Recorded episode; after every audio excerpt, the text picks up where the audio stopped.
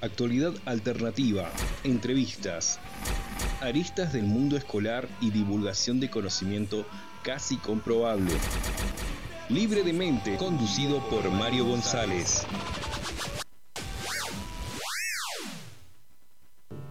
Muy buenas tardes, destacado público oyente de la ciudad de Zapala. Ya están escuchando los bancos arriba porque en el cambio de turno acá del primario terciario están nuestros compañeros auxiliares de servicio arrastrando y bueno, se escucha acá cómo van arrastrando. Estamos acá en Libre de Mentes en el 88.9 Radio Socioeducativa del Sorsal, empezando este programa con Marcela Berrini en los controles. Ya poco a poco se van sumando los compañeros a lo largo de las dos horas de programa. Recuerden que este programa puede estar siendo escuchado un jueves a las 9 de la mañana, un sábado a las 3 de la tarde o un domingo a las 9 de la noche. O los 21 horas o sábado a las 15, como prefieran verlo. Ahora estamos eh, en vivo los miércoles a las 18, empezando. Así que bueno, ya tenemos nuestro primer invitado del día de hoy. Nos acompaña el director de la institución educativa, la EPET número 11, el señor Miguel Román. Buenas tardes, Miguel. Buenas tardes, ¿cómo están? Buenas tardes a toda la audiencia. Gracias por la invitación. Realmente es un honor estar acá, encima, en un espacio no solamente radiofónico, sino educativo, esto es lo más importante. y muchísimas gracias por venir y, desde ya que desde el que nació la radio del Sorsal siempre el, espíritu es poder convocar a todas las instituciones educativas que, y en el caso del EPED han venido hasta soldarnos las ventanas de las rejas de la ventana, ¿no? Qué, qué, qué, grande la educación técnica, qué, qué cosa, lo, lo, he dicho muchas veces, que, qué bien que le hace a la toda la educación, ¿no? Toda la, todas las modalidades, pero la educación técnica eh, tiene, eh, va, yo soy un poco fan, digamos. Sí, ese ha sido un desarrollo muy grande a lo largo de la historia. El desarrollo de la educación técnica ha dado un fruto y ha dado todo el desarrollo y ha acompañado directamente la historia argentina en muchos avances y ha sido protagonista. Hoy en día eh, la educación técnica, yo creo que la gran demanda que se genera socialmente, esto se ve en la matriculación, en la, solicitud de vacantes cada primer año. Es decir, eh, y esto como que si fuera, que es un derecho la educación, la educación técnica, se tiene que dar directamente para esto, es decir, la formación que, ganan directamente los, pibes y pibas dentro de las escuelas técnicas es eh, muy integral, entonces no solamente de lo técnico, lo profesional que puede generar, que salen con un título después de sus seis años, sino toda la formación integral que tienen los chicos ahí adentro. Es decir, fíjate que nosotros hemos dado muestra de esto, no solamente en lo, artístico, en lo técnico, en lo desarrollo que hemos tenido, ya que la gran mayoría de nuestros egresados tienen una, muy alta gama de, un abanico de posibilidades, no solamente en la matriz productiva de la, de la provincia, de la región, no se han expandido y por todo el mundo. Incluso acá en estas carreras docentes que ofrecemos acá en esta casa de estudios, ¿no? en los profesorados, hay chicos que vienen del EPED y que se destacan, ¿no? porque tienen una vocación de estudio, un hábito que claramente les permite desenvolverse bien en esta carrera. Sí, en esto, bueno, ahora vamos a comenzar a hablar directamente de estos 50 años que, festejamos este año, eh, de la EPED número 11 hemos tenido a lo largo de, este tiempo eh, una, tradición y una formación. La, la EPET número 11, desde la ENET número 1, cuando se creó en primer momento, hemos tenido esta, esta característica. Fíjate que hoy en día la pertenencia es muy fuerte, fíjate que hoy el equipo directivo que, de cual integro, somos todos directamente egresados de esa, de esa escuela. Es decir, fíjate cómo será la pertenencia, que la gran mayoría, casi todos los integrantes del equipo directivo, son, eh, eh, fueron egresados y han estado eh, o estudiaron en esa escuela. Y fíjate esto, lo que hemos llegado, que una pertenencia muy grande que el colectivo y casi el, el 70% de los, del colectivo docente que trabaja en esa escuela han sido egresados de esa escuela y eso llena, de satisfacción. Y, le da un plus, ¿no? el año pasado estuvieron acá en el programa el profe Marquina, que representando, pero con otro grupo de profes, digamos, que fue el último programa, si mal no me acuerdo, que los chicos estaban yendo a Bariloche. Sí, en el desafío, desafío eco. Ya hemos tenido varias, y esto realmente nos llena de satisfacción porque la escuela, en todas estas características, fíjate que es la representación, el desafío eco fue la única escuela el año pasado que eh, tuvo participación, era la única escuela, la única escuela de la provincia que tuvo que, que, participaba en el desafío eco, esta construcción de autos de, autos ecológicos, directamente solamente eléctricos. Acá me acuerdo, vieron uno por el de 6, 7, no me acuerdo el número, pero estaban los que eran pilotos, estaba el que se encargaba. Eh, Totalmente diseñado por ellos. sí, me acuerdo de los pilotos porque eran los más audaces, incluso hasta para hablar acá en el micrófono. Sí. Eh, pero estaba eh, un par de mecánicos, no, no me acuerdo bien los roles, pero cada uno tenía su Trabaja uno en diseño, otro en motores, otro en la electricidad y realmente la pintura, la logística, es decir, todo es un trabajo que se da integral en eso. Así que bueno, y no solamente lo que se genera en el grupo, todo esto. Nosotros, y fíjate que el año pasado fuimos la única escuela de la provincia y el año anterior eh, ganamos el premio, la mejor clasificación de la Patagonia en, la EP número 11. Y esto realmente es un logro que se está dando. Y este año ya estamos trabajando en nuevos desafíos, como ser, estamos en el concurso este de la construcción de, satélite. satélite. Así que estamos Estoy al tanto, ¿eh? Estamos trabajando en eso, hemos trabajado en Feria de Esencia, hemos logrado muchos... Que esto podríamos aclarar a la, audiencia, ¿no? Que la empresa INVAP de, Bariloche, que gana licitaciones en todo el mundo, ¿no? Mm. Fabrica satélites a la Argentina, pero también a otros países eh, convocó un concurso para escuelas técnicas, ¿no? Y, esto es un poco lo que los chicos anotaron para participar, ¿no? Que es un poco también donde la empresa se me ocurre busca talentos, hay, hay dos zapalinos ya trabajando ahí, uno es uno que pasó por la técnica, digamos, el otro no sé, no me consta, pero no, no, uno, uno de ellos sí, pasó eh, Emiliano, Emiliano, sí. Así, que realmente no, esto es un logro, nosotros en esto destacado siempre la escuela eh, también hay que destacar la escuela, la escuela de NET hay que destacarlo porque en estas, en estas condiciones, la educación técnica, algunas veces, hablando directamente de lo pedagógico, algunas veces las escuelas técnicas tienen esta matrícula casi piramidal, es decir, comienzan con muchos chicos por la gran demanda y terminan muy pocos, es decir, comienzan con seis cursos y a veces terminan un curso, dos cursos, divisiones, ¿no? Y, pero la EPET número 11, desde siempre, desde su principio, comienza nosotros tenemos seis divisiones y si fuera por espacio terminaríamos con seis divisiones. Lo que pasa es que ahora justo el sexto sexta, no, no, tenemos espacio donde ubicarlo, pero tenemos ya la división quinto sexta, es decir, es vertical, muy cilíndrica, es decir, no existe eso que nosotros tenemos mucha deserción y todo. Es decir, eh, es un pilar que se da dentro del centro de la provincia, la EPET, la EPET siempre, la EPET 11 fue en, este, en esta circunstancia lo que ha crecido, lo que ha mantenido este, este, este vínculo, siempre expresando no solamente la introducción de los chicos en la, en la, en la matriz productiva de la provincia, sino en el desarrollo de todo, porque tenemos profesionales de todas características. Así que bueno. Incluso docente, ¿no? Como recién lo, lo, destacaba acá desde este profesorado. ¿Y eh, cómo está ahora? Eh, siguen los tres turnos, ¿no? Sí, seguimos, tenemos 1.200 chicos y 365 docentes. Así que imagínate la, dimensión, lo que es. Es lindo ser director. ¿eh? no, en eso sí es un gran desafío. Pero bueno, lo bueno de todo es que tengo un equipo que realmente y el colectivo docente es muy proactivo en este sentido, hay que destacar esto esto que te hablaba de la pertenencia, los ves en los profesores de aula, de taller que están constantemente, y también los no docentes, es decir, desde secretaría, desde la auxiliar de servicio, todo el, todo el mundo pendiente de esto, y es un, un equipo que realmente se da y se dan. Estas manifestaciones, se pueden dar todos estos avances que ha tenido la escuela se ha dado por esto, por esto, por el colectivo. Bueno, eh, esto que hablábamos hace un ratito, el grupo que fue al desafío ECO el año pasado, mm. fueron en diciembre. Claro. Cuando ya muchos profes, digamos, podrían estar eh, con menos atareados, digamos, eh, viajaron, que salieron de la provincia, mm. que es una responsabilidad, ¿no? Que mm. tranquilamente un colega podría decir, bueno, ¿para qué me voy a meter, digamos, a eh, y, este grupo de profes en este sentido de, referencia que comentás, yo lo, veo que, hacen ese sacrificio, ¿no? De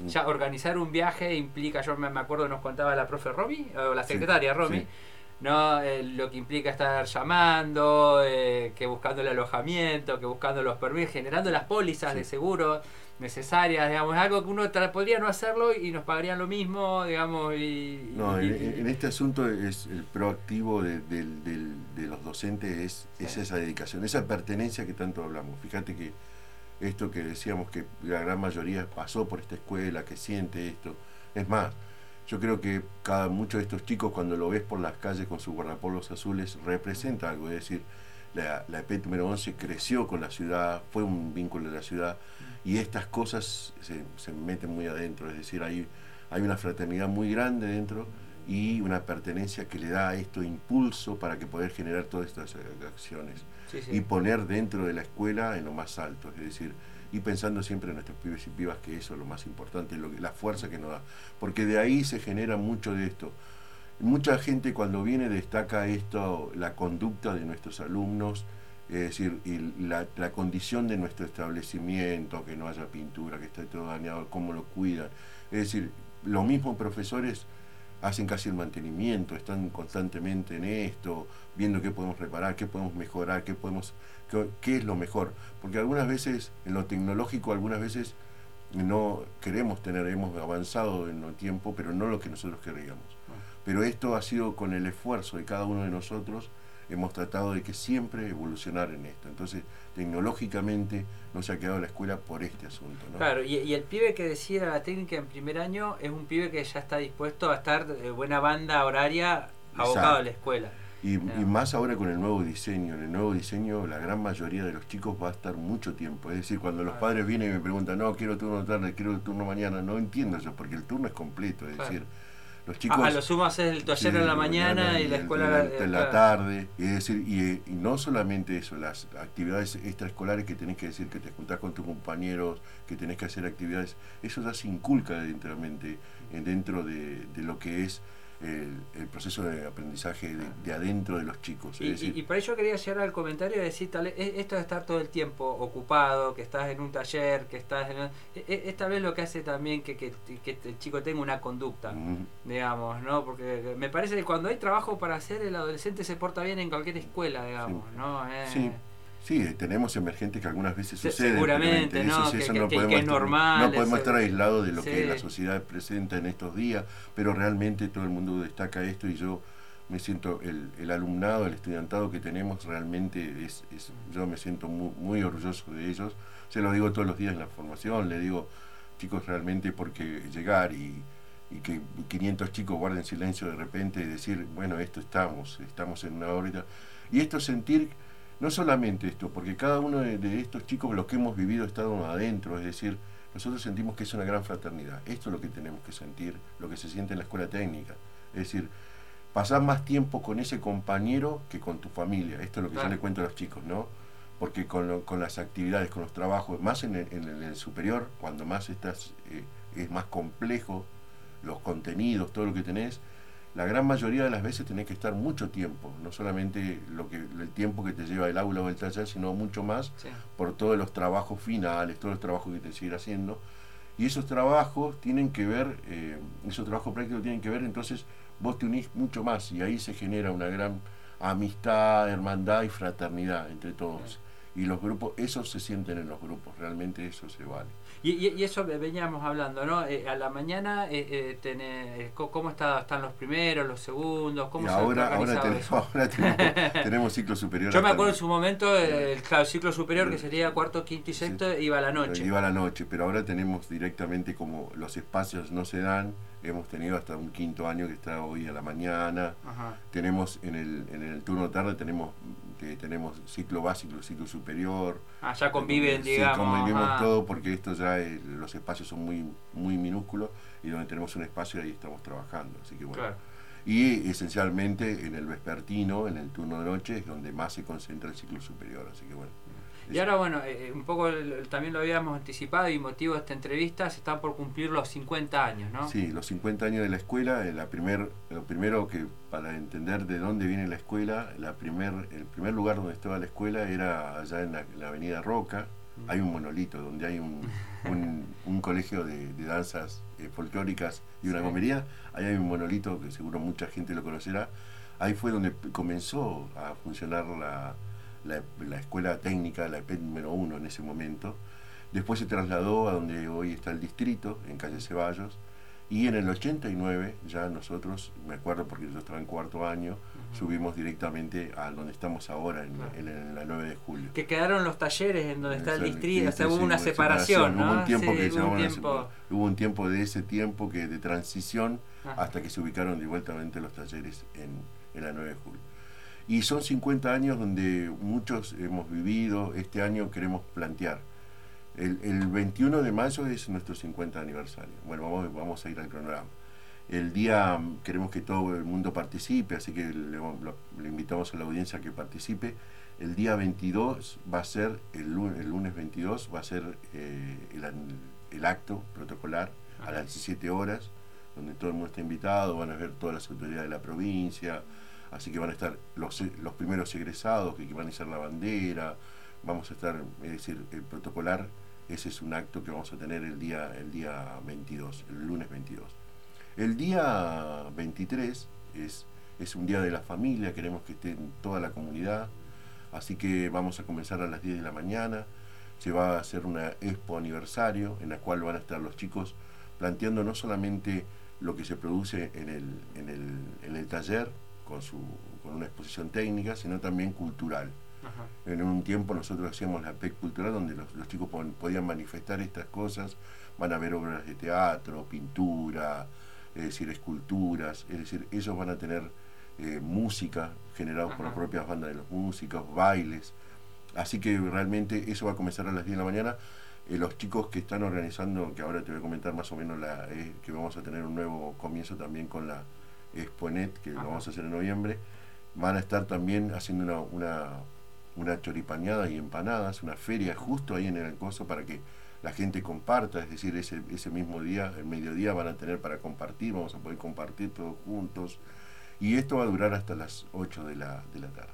Y el día 24 tenemos la gran fiesta, el baile de gala que le llamamos nosotros, que con la alfombra roja y todo lo demás, que muchos ya están adquiriendo las entradas, va a ser una fiesta donde los egresados, los egresados y el colectivo docente vamos a darnos esa, esa ocasión para poder festejar estos 50 años de las bodas de oro. Totalmente. antes, estábamos fuera del aire y me decía, hay tanto para, hay tantos logros y a vos te parece que no. Pasa que en el día a día, por ahí, qué sé yo, uno lo deja pasar, ¿no? Pero eh, vamos a otro tema. Nos, eh, nos soldaron las rejas acá. ¿Cuántas de esas hace años que la escuela viene que arreglando las instalaciones eléctricas? Me acuerdo te hablo de los 90 que... Marchemos a la frontera. Que a, la escuela de Moreno. O sea, te, he tratado de recordar, pero sé que todos los años hay profes de electricidad, de soldadura, que están arreglando cosas institucionales. Los proyectos, esos se llamaban primero, los primeros proyectos que, que, que, me hicieron en ese tiempo, se llamaban Marchemos a la frontera.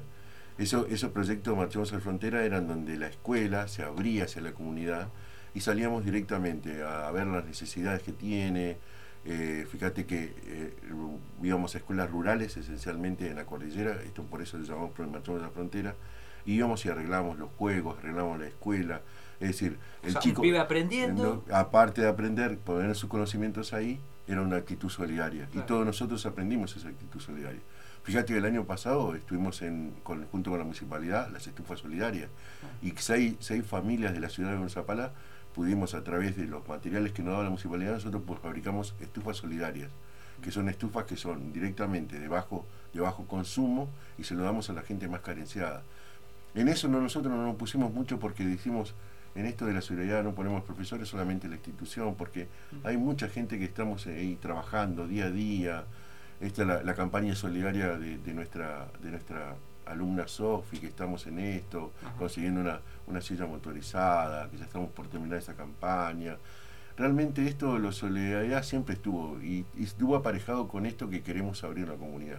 Esto de, este sentimiento de decir, eh, la EPET creció junto, es parte de la Zapala que creció junto con ellos. Es decir, muchos de nosotros, de los ciudadanos, por eso muchos quieren participar de esta fiesta. Los invito a que vayan a la institución, se acerquen, que lleven su, su perchero, ya muchos que llevan su perchero, su posapava, que dijimos lo fabriqué cuando tenía 20 años, hace 20, 30 años, están llevando sus cosas, sus fotos, sus boletines viejos. Eh, Eso los talleres, comentarnos, ¿qué modalidades tiene la escuela actualmente. Me acuerdo en un momento era electromecánica. Y ahora tiene dos especialidades, electricista, técnico electricista y técnico electromecánico.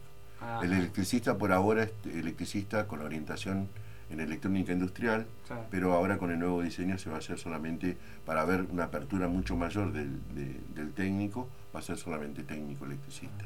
Y hay, hay, mucho futuro laboral incluso, ¿no? Sí, muchos egresados. bueno, recién lo decías, la matriz productiva de la provincia es concretamente el petróleo, ¿no? pero, pero por eso, nosotros, muchos de los chicos, lo que es gratificante, el año pasado, en prácticas profesionalizantes que teníamos los chicos que van a distintas empresas a trabajar o a distintas reparticiones, directamente consiguieron trabajo, quedaron directamente trabajando, como ser un caso en el AMSES. Llevaron dos chicos y uno de los chicos quedó trabajando ahí ah. con el, en el ente del agua. Entonces, fíjate que esto genera, eh, lo solicitan a cada, a cada rato, es decir, muchas empresas están solicitando. Ahora con el nuevo diseño, la gran mayoría de los chicos van a tener también construcciones que nos están pidiendo que tengamos que tener ese, ese, ese contenido que está faltando. Entonces, cómo, cómo lo de construir y viste construcciones en seco que no se pueden conseguir, en Cabiagua, en todos lados, no solamente en el petróleo, vamos a decir, se generan nuevas instancias y nuestros alumnos son requeridos en todos ellos. Eh, la gran mayoría de nuestros alumnos, por lo general hay una, una carpeta abierta de, empleo que se genera por todo el tiempo. Y, mira, el año pasado hablamos con un egresado porque está haciendo, hizo un doctorado en biología. Un mm. chico está estudiando en Bahía Blanca, Ramírez, si mal mm. no me acuerdo, el apellido y, él decía, yo estoy muy contento con mi formación en Zapara y sobre todo decía, bueno, en la, la, la EP11 y, pero aparte decía en, el sentido de que se me rompe, no sé, un enchufe en casa y poder arreglarlo. O sea, no solo porque eres un doctor en biología, el año pasado hablábamos por eso, digamos, una formación que le permitió hacer una carrera científica, no un doctorado que está investigando, sino también rescataba eso, ¿no? Desde lo práctico, digamos, de, del día a día, de, de poder solucionar esas cuestiones. Viste, esto es lo que nosotros pusimos ahí en esto, no solamente la metodología, porque hay que tener en cuenta esto, es una actitud que ha tomado dentro de la escuela, el, alumno de la, de la, escuela técnica, ese estudiante de la escuela técnica, toma una actitud diferente, es decir, ese tiempo que muchas veces decimos que es mucho, que está mucho ahí adentro de la escuela, genera una metodología de, de, formación, de, de autodisciplina para poder generarse, entonces y esto también, es decir, cada de esas cositas que uno aprende, después lo sirve para muchas otras más. No solamente la metodología de, formación que lleva, sino todos estos, estos contenidos que se van dando. Así que bueno, profe, la verdad, eh, felicitaciones por, todo. ¿Hace mucho sos dire? No, eh, pasé mucho tiempo, en un tiempo fui regente, después pasé, fui mucho tiempo profesor, después estuve trabajando un tiempo en el diseño curricular, en el ah. nuevo diseño curricular y hace un tiempo, hace un año volví como vicedirector y ahora hace, este, a principios de año ya comencé. Ah, no, no, nuevito. Sí, estaba esperando para esto. Pero bueno, así que, pero fue, era un sueño muy grande en lo personal, tengo que decirlo, para mí fue, era un sueño. Yo siempre dije, primero que cuando era profesor que iba a ser, iba, me encantaría ser, cuando era alumno ya decía que me encantaría ser director de la escuela y hoy se puede dar y uno de los sueños hace mucho tiempo que tenía era ser director en, en, este, en este aniversario, porque por lo que sentía de la escuela, ¿no? Y, y realmente... Y, y, vos sos egresado cuando era nacional, ¿no? Cuando, cuando era, NET. En, NET 1, digamos, ¿no? Que esa, ¿Vos viviste esa transición? Sí, yo estaba justo cuando estaba justo cuando la última, casi la última promoción de nacionales. Ajá. Así que fue esa la última promoción con nosotros. Así que quiero mandarle un saludo, seguro que me están escuchando muchos compañeros que todavía nos seguimos juntando. Ya tengan pasado casi 30 años y todavía nos seguimos juntando, así que bueno, sigo... Así que bueno, saludos a todos ellos Y, gracias por escuchar. Y para entonces recordar, eh, la semana corta del 25 de mayo, ¿no? Sí, 22, 23 y 24. Y 24, lunes, martes y miércoles. Van a hacer las actividades directamente por el aniversario. El 22 es el acto protocolar, el acto, el acto más grande, donde va a estar la banda, van a estar un montón de cosas donde van a estar las autoridades, van a estar los egresados, los jubilados. Eso va a ser el 22 a las 5 de la tarde. Y después, y al otro día, el 23, el martes 23, comienza la actividad a las 10 de la mañana, que vamos a estar directamente con exposición, la, la, expo aniversario, que va a ser directamente eh, muchos proyectos de taller, muchos proyectos culturales que se van a generar, espectáculos ahí en nuestro gran escenario de aniversario, porque vamos a tener un gran escenario de aniversario, que va a durar hasta las 8 o 9 de la noche, según como estemos, porque van a haber bandas en vivo, eh, obras de teatro. Y ahí estamos nosotros, porque Sí, por yo a- ayer me perdí, la, o sea, estaba en la reunión, pero... Ahí también va a estar me- Radio Sorsal. No estuve atento y sé que la radio de- tiene un el espacio Un ahí. espacio le tienen directamente y van a transmitir Así en que- vivo, van a estar trabajando. Porque bueno, varios profes de acá del profesorado también laburan ahí, ¿no? Sí. Eh, Pablo Fleita, que, eh, Adriana. Adriana Ortiz. Adriana Ortiz Sí, también, que digamos, así que eh, seguramente vamos a estar ahí pudiendo compartir con nuestra audiencia eh, este aniversario de esta querida institución, como vos decís, que, que- que es parte de esa pala Mm. y, y bueno, y le suma esa pala, Sí. digamos. eh, eh, y lo de la Expo de noviembre lo vamos a hablar, te voy a molestar en Sí, noviembre para que vuelva. Eso vamos a estar todo el tiempo. Ya hay muchas, em- manija. sí, ya hay muchos. Esto era, un- era un, un- un espacio donde el- toda la, la comunidad de Zapala, especialmente las empresas y los comercios, estaban directamente, se veía, eh, los que viven en Zapala hace mucho tiempo, se deben acordar de estos espacios que se generaban, y habían autos, todo en la escuela, sí, era sí, una cosa, un movimiento muy grande en lo comercial y en lo empresario y la industria que se veía ahí. Bueno, queremos en este año aniversario queremos reflotar esta nueva cosa y ya hay muchas empresas interesadas porque están lo extrañaban, es decir, era un espacio donde se podía dar y la EPET concentraba eso, así que estamos en Así eso que también. Capaz que nosotros también Por estamos. Ahí la, miro a Marcela ahora por si sabe algo que yo. Así Seguro que, que vamos a estar, seguro bueno, diré un millón de gracias por No, haber muchas venido. gracias por invitarme y invitar a toda la audiencia, especialmente al alumnado del IFD que siempre está, que siempre el estudiantado, para que vernos, porque algunas veces después terminan siendo nuestros compañeros, el colectivo. Entonces, eh, invocarlos a que nos visiten, a que estén por ahí, porque vayan, que vean, si nos quieren colaborar también, a los egresados que lleven sus... Sí, acá tenemos una egresada que es Sí, parte del programa que está por llegar de Clementina, ¿no? Que Clementina que también eh, Sí, sí, ha sido eh. Así que bueno, invitarlos a todos y a toda la audiencia que participe y los estamos esperando. así que bueno, todo el éxito, No, mu- muchísimas gracias por la Y- invitación y saludo a toda la audiencia. Muchas gracias. Así que bueno, pasó la primera entrevista. Vamos a una tanda musical y no se vayan, que ya volvemos. So, so, so, somos lo que somos.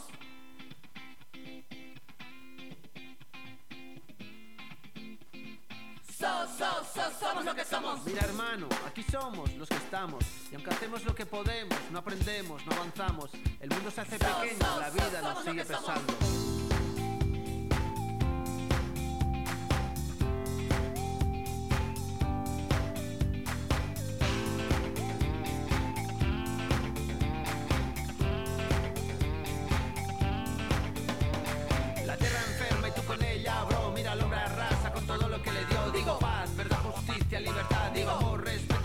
cadena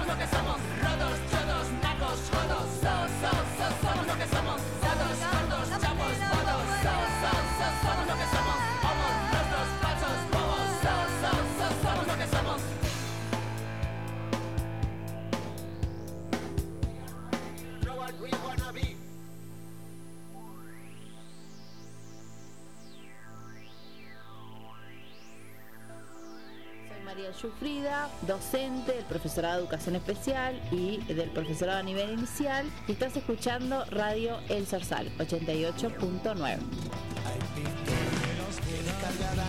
Me faltó la psicóloga. Psicóloga. Mejor lo pegó con la chesita. Son los suspiros de tus escamas, que son los tiros que dan al alma. Si quieres verme estoy en la rama. Distinto, que soy como un vino tinto, que si me tomas en frío engaño. Y con los años me hago más listo. Cariño, tómame calentito a tu ritmo Que soy como un vino añejo Hace ya tiempo me ando buscando Y no me encuentro ni en el espejo. Porque ya olas en este mar que tú ves en calma Tú eres el pez que muerde mi cola. Yo soy un pájaro y tú la rama Y Yo nunca miento por la mañana. Andate al loro a última hora. Yo no soy malo Aunque me esconda entre la maleza. A veces voy un poco del palo. Tú eres mi puzzle, yo soy un pieza. Pero tu cuerpo es un escándalo. Hay un demonio que siempre me dice pruébalo Y un angelito que me dice que estoy reza A quien le hago caso de los dos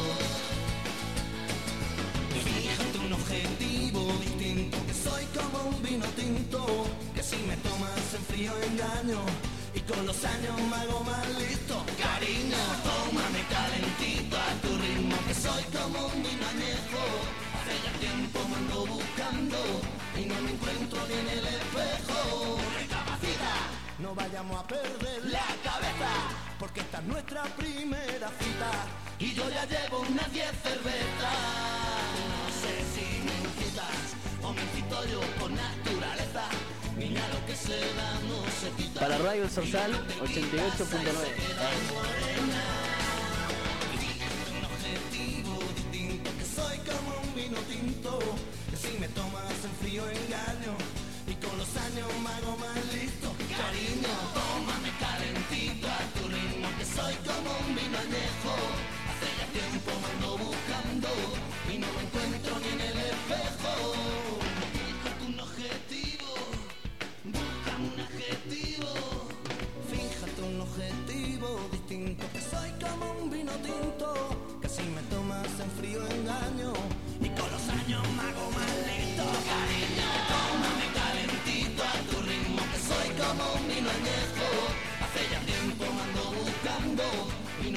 en el espejo Fíjate un objetivo distinto Que soy como un vino tinto Que si me tomas en frío engaño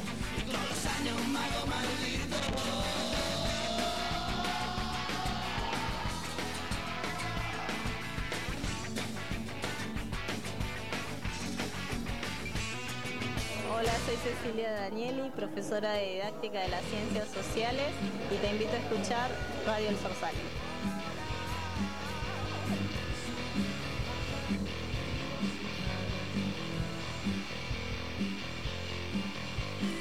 Volviendo de la tanda musical, estamos con nuestro siguiente entrevistado del día de hoy.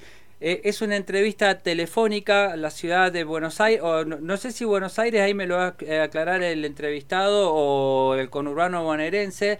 Nos atiende del otro lado José Leal. José Leal, eh, como algunos sabrán, ayer 2 de mayo eh, es un día muy triste para los argentinos porque es el día que fue hundido el crucero Ara General Belgrano en el contexto de la guerra de Malvinas. Eh, eh, fue un, un día muy triste en el que más de 300 personas, 320 compatriotas aproximadamente, creo un, poquitito, eh, 300, un poco más de 320, eh, perecieron en, ese ataque que hoy se conoce que fue un, ataque eh, que no, no, no, cumplía con las normas de, de un conflicto bélico, pero nos lo va a explicar bien alguien que vivió en, en esa circunstancia. Está del otro lado José Leal. Buenas tardes, José. Hola, buenas tardes, querido. Sí, estamos acá en el conurbano bonaerense, en la ciudad de San Miguel, en el CENS 453. Acá estoy con mis compañeros en la sala de profesores. Están escuchando la entrevista. Es un CENS para adultos. y bueno, ahora estamos en actividad. Qué bueno, de una escuela a otra estamos hablando acá del IFD número Zapala 13. y San Miguel Unido. Qué bueno, la verdad que sí, la verdad que sí, por este sentimiento que muchos tenemos, el sentimiento malvinero de no olvidarnos lo que pasó en el 82 y, y bueno, eh, como decía vos en ese momento eras miembro de la Armada. Sí, señor. Sí, yo eh, había terminado el curso máquinas en la Escuela de Mecánica de Armada y me salió comisión al crucero de Belgrano eh, después del 2 de abril. Y, y te tocó embarcarte, bueno, en, en- en este crucero. Y bueno, me salió comisión y, y pude ir eh, a reencontrarme con compañeros que ya habían ido en el mes de diciembre. Así que bueno, mi estado de ánimo, yo llegué el 13 de abril al crucero de Belgrano y, y bueno, éramos casi 40 del curso máquina. Imagínate que el, el crucero de Belgrano tenía una tripulación de 1093 personas, Claro. eh, oficiales o oficiales con crisis. Todo un Con esa pueblo. cantidad de personas se podía mover el buque.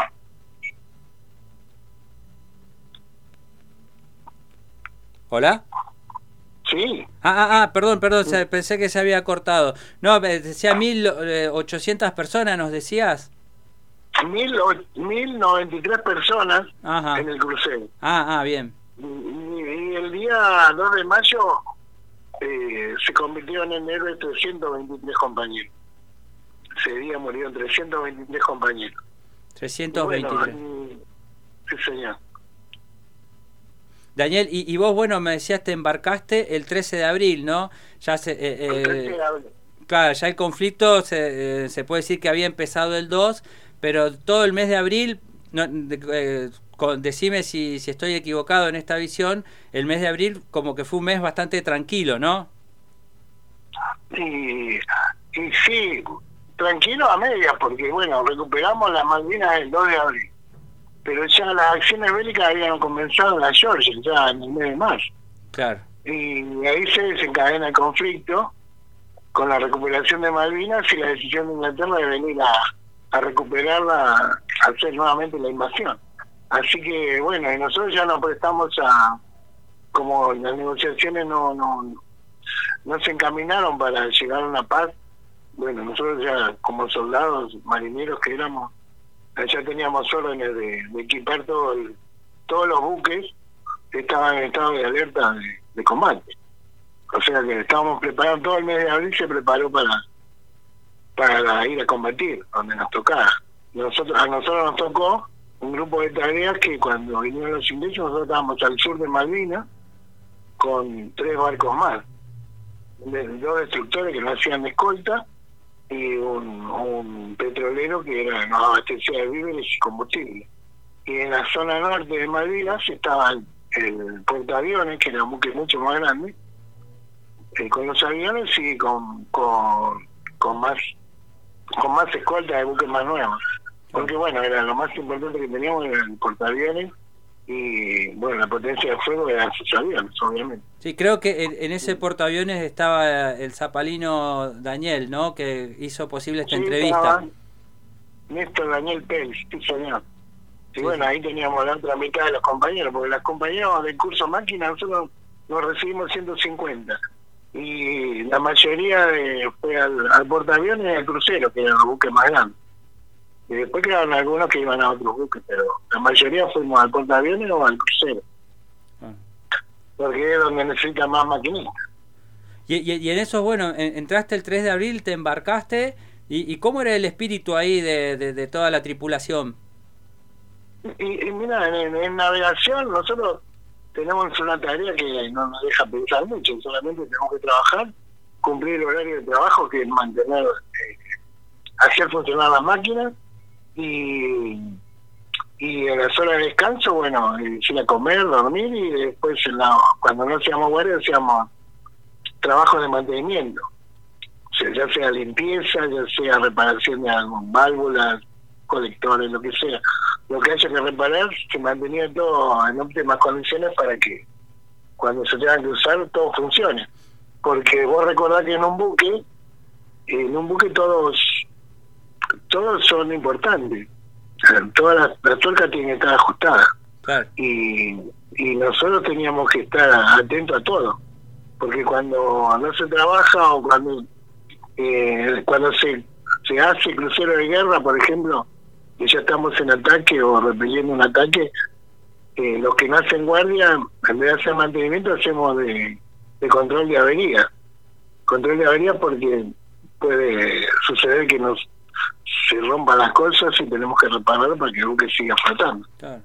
Pero Porque aparte, si no trabajás, me imagino que te volvés loco, ¿no? O sea, si, si tenés tiempo, como un poco como decías, si tenés tiempo para, para pensar, debe ser muy, muy difícil estar en esa situación. Sí, mira, la hora de esparcimiento uno más, más bien no, no estábamos tan compenetrados o no teníamos, como jóvenes que éramos, no teníamos tanta conciencia del miedo. Claro. Porque imagínate un buque de 200 metros de largo, no te imaginas nunca que le, le pueda pasar algo, Claro. que nos puedan atacar. Pero bueno, sabíamos que era algo serio, pero el trabajo era serio, pero nosotros éramos jóvenes. Nosotros podíamos pelear contra cualquiera, porque éramos jóvenes. No teníamos miedo en ese sentido. Aparte, eh, en el buque no se habla de que sí, nos van a hundir. A ese hombre lo, lo rescatás hablándole bien o hablándole mal. Que se calme o que se calme. Porque no podemos tener gente titubeante arriba de un buque en esos momentos. Entonces se calmaba. Obviamente éramos casi todos amigos. Eh, pero bueno, se, se lo ubicaba, digamos. Sí, sí. Ese era el, el espíritu del cuerpo, digamos. Y No podés tener nombre conmigo. E- e- ese 2 de abril, eh, ¿en, en qué horario fue eh, el impacto de, de este torpedo que, que disparó el submarino Conqueror, ¿no? Si mal no me acuerdo. Sí, señor. Sí, a nosotros nos siguió el submarino durante un día completo casi. Eh, pero bueno, nosotros estamos hablando del mes de mayo ya. Vos re- tenés que recordar que el primero de mayo eh, fue el bautismo de fuego de la Fuerza Aérea. Sí. que, ata- que atacaron a los buques ingleses. Eh, y también se iba atacar con, con los aviones de la Armada desde el portaaviones. Pero bueno, esa noche, esa noche del primero, nosotros estábamos viajando hacia Malvinas a combatir por el lado sur y en el norte iban a atacar con los aviones. Pero bueno, hubo una cuestión climatológica que fue que no podían despegar los aviones del, del portaaviones y se dio orden de replegarse todo de nuevo. Así que nosotros, el primero a las 5 de la mañana eh, terminó el crucero de guerra y bueno, empezamos a retroceder para el nuevo continente. Nosotros íbamos a la base de espera que era en la isla de los, estados. Y bueno, mientras veníamos en- hacia el continente, nos ataca el submarino, tira tres torpedos a las 4 de la tarde. Uno, el primero nos da en sala de máquinas, tener sin hueco, imagínate, más o menos de 10 metros de diámetro. Mm. Y bueno, ahí eh, sufrimos lo- la mayor cantidad de muertes, se calcula que son 300 muertos ahí, ahí, porque justo en sala de máquinas, a las 4 de la tarde era el cambio de guardia. Entonces vos tenías cambio de guardia de, de todas las personas mayormente, porque vos tenías los que salían a las 4 y los que entraban a las 4. Y vos tenés que hablar que por cada sala de máquina eran 15 personas más o menos. Y así, eh, nada, cubiertas bajas en sala de máquina. ¿Y Y eso, José, fue, fue una triste casualidad o, o lo- el, el enemigo lo sabía? No, ellos sabían todo. Si nuestro buque era norteamericano. Y, y vos tenés que tener claro que los primeros aliados de Inglaterra fueron norteamericanos. Porque también dicen que en ese momento el único que tenía eh, satélite era Norteamérica. Y él brindó la ubicación del crucero Belgrano. Porque acordate que en ese tiempo no había celulares. y- era otro momento eh, tecnológico, digamos. Sí. La comunicación era muy, muy pobre, pero bueno, ellos lo tenían. Y tenían, bueno, esa facilidad y todos los, los, los- el espionaje era eficiente para ellos. Claro. Así que bueno, eh, por eso nosotros decimos que no ganaron tecnológicamente, Claro. no por valor. Acá el valor de nuestros soldados, que sacan el sombrero. No, eso ni se no discute, eso, sí, eso. Eh, Incluso el mismo, eh, hay que recalcarlo siempre. Nosotros no ganamos, nos superaron por eh, porque tenían mejor tecnología y, no- y acá a nuestros gobernantes les faltó decisión. Y también faltó preparar al pueblo que, que supiera que estábamos todos en guerra, porque la gente no, no- nunca entendió. No, no, no fue un partido de fútbol. Era una guerra contra un imperio, contra un imperio ayudado por medio mundo. Porque, bueno, ellos tenían el apoyo de la OTAN, que es la Organización Tratado del Atlántico Norte, que, que dice en una de sus partes, en uno de sus incisos, que si alguna de esos países unidos a ese, a ese tratado entra en conflicto, los otros deben ayudar. Y ellos tenían ayuda de todo, medio, medio mundo a- en el hemisferio, norte, digamos. Sí. Así no peleamos contra un país, peleamos contra medio mundo. Sí, y los más poderosos, ¿no? Y, José, no, no quiero dejar que se me pase el tiempo sin preguntarte cómo hiciste vos para poder salir de, de- de esa situación tan adversa. Y nosotros, bueno, yo ya estaba en hora de descanso, eh, estaba cerca de proa, y nosotros estábamos, disculpe, estábamos muy bien instruidos para, para recorrer el barco rápidamente, porque son pasillos, y vos, una de las primeras cosas que aprendés era caminar en el buque. Eh, de- para ir de, de atrás hacia adelante tenés que ir por la derecha y, y al revés para ir de, de- de adelante hacia atrás para que nadie se choque. Entonces ya teníamos caminar. Y bueno, el primer momento fue muy... Son los primeros miedos que yo sentí, porque estábamos tres cubiertas abajo, la cubierta principal, y bueno, el, el primer disparo cortó toda la luz del, del, del- crucero, y ya empezó a llegar eh, humo y mucho olor, olor a quemado de plásticos, combustible. Y, y bueno, y ahí nos ordenamos para, para subir en las escaleras. Eh, no, no, yo no vi pánico en ese grupo. Y bueno, logramos salir a la cubierta principal y ahí teníamos que buscar eh, nuestro jefe que nos diera las órdenes para, para ver qué se iba a hacer.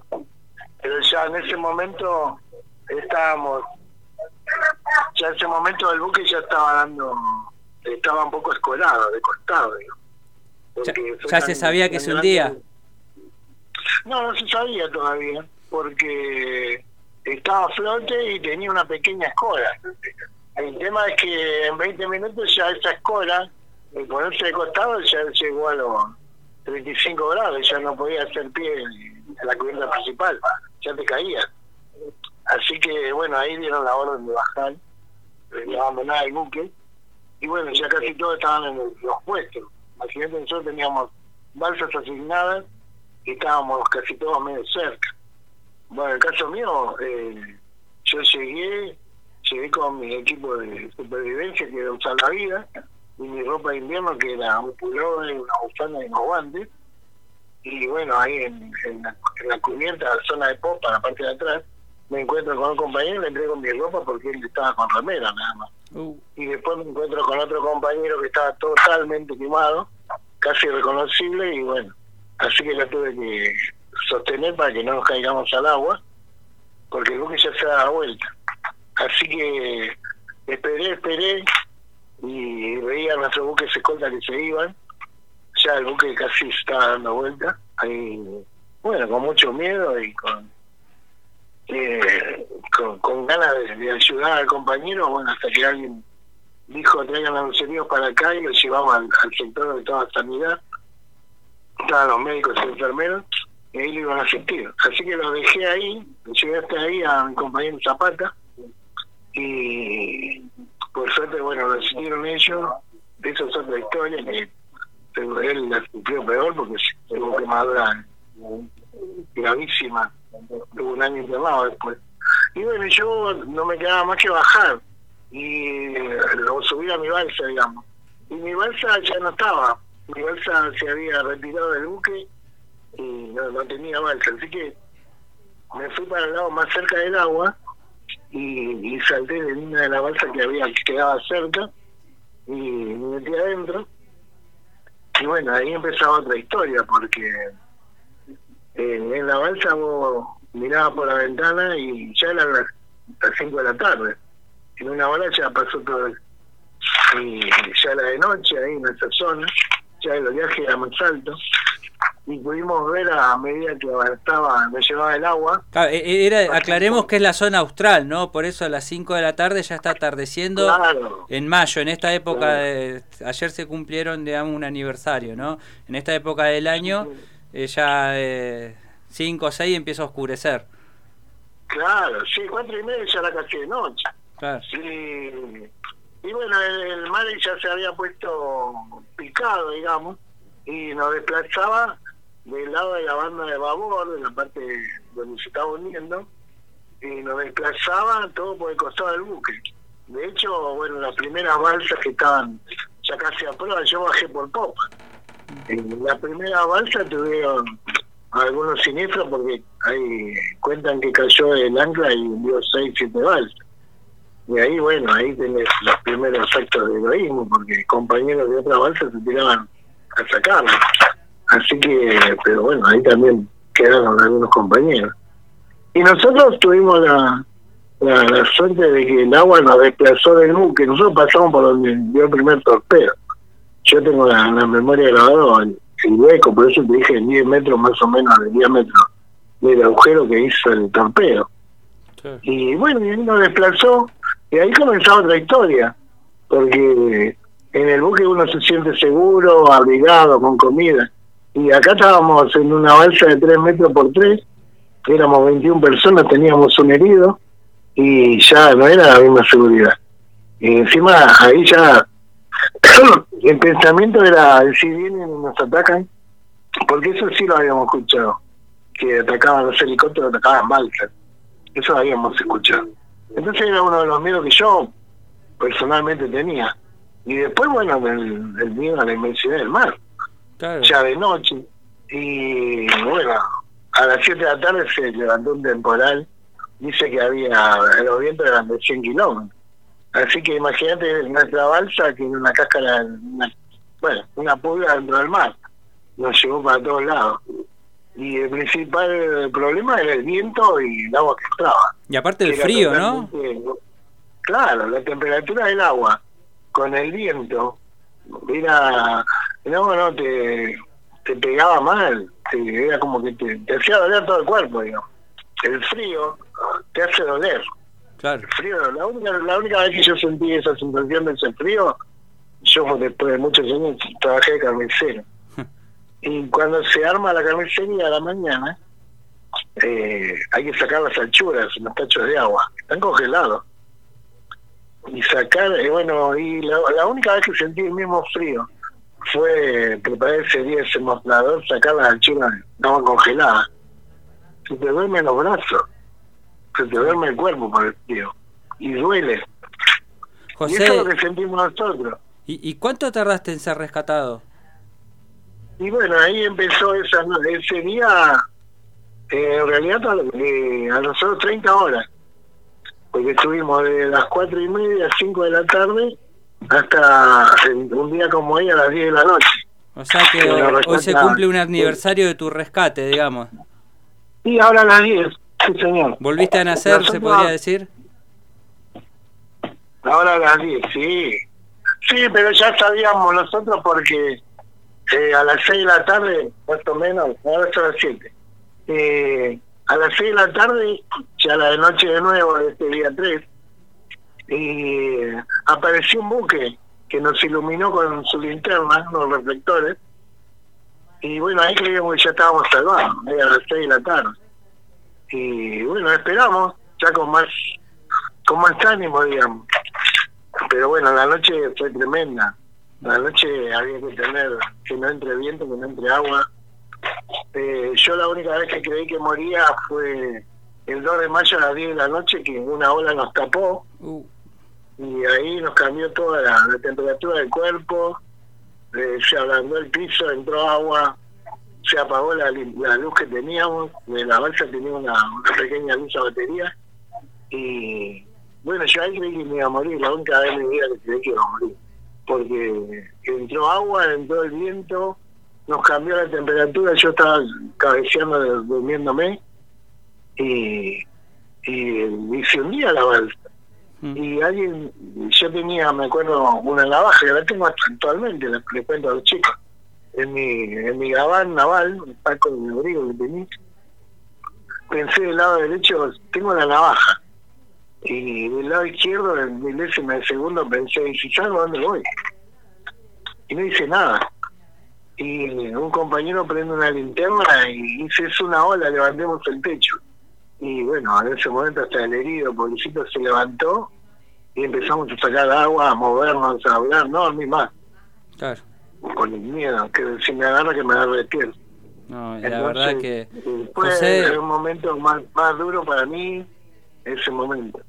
la verdad que me, me gustaría poder seguir charlando con vos, pero bueno, tenemos acá tiempos en la radio y, y no quiero dejar de agradecerte el tiempo que nos has dedicado y, y- y bueno, y agradecerte también por tu entrega, la tuya y la de los que no están al día de hoy, eh, que, que bueno, en- dieron todo e- en este conflicto que, que bueno, un poco buscaba recuperar la soberanía y los derechos que tiene la Argentina sobre esas islas.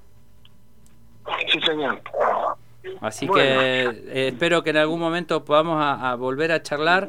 Y, y bueno, la semana que viene va a venir tu amigo acá, me dijo tu amigo Daniel Pez, a quien aprovecho, aprovecho para agradecerle también por haber generado esta entrevista. Bueno, bueno, bueno, muy amable, chicos. Bueno, no era floja la radio. eh, La verdad que eh, la comunicación es fundamental para estos tiempos. Y para esos tiempos de la guerra también era fundamental. Así que lo mejor que podemos hacer es comunicarnos. Así que yo te mando un fuerte abrazo acá de mi escuela, mi CEN 453 San Miguel. Eh, un gran cariño, pichón, cuídense. Y bueno, gracias por llamarme y gracias por contar esta historia, que es la nuestra, de todos los argentinos. Totalmente. Bueno, Así muy que bueno, hasta siempre, José. Abrazo grande. ¿eh? Hasta siempre, gracias. Ahí pasaba un excombatiente de la guerra de Malvinas, José Leal, estuvo en la Armada en el crucero General Belgrano, que fue hundido un 2 de mayo, un día como ayer, y bueno, y él fue rescatado un día como hoy, a las 10 de la noche, en el Atlántico Sur, en el Austral Atlántico Sur. Vamos a una tanda musical, no se vayan, que ya volvemos.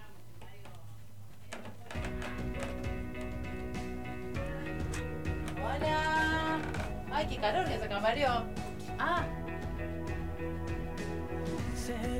escudo protector, imán, que no querrás soltar mitad de un viaje sin final.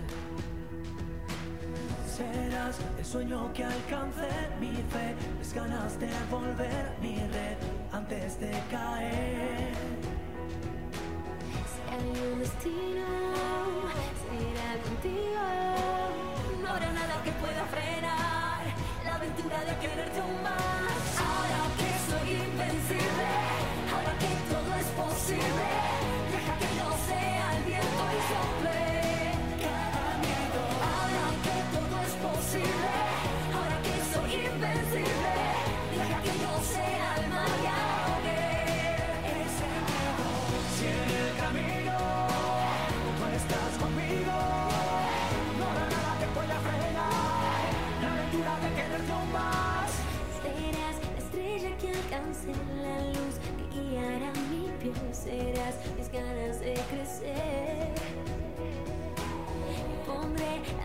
donde estés tú y yo el tesoro que encontré. Verás que ya no hay nada que temer. Yeah. Si hay un destino, será contigo. No habrá nada que pueda frenar la aventura de quererte más. Ahora que soy invencible, ahora que todo es posible,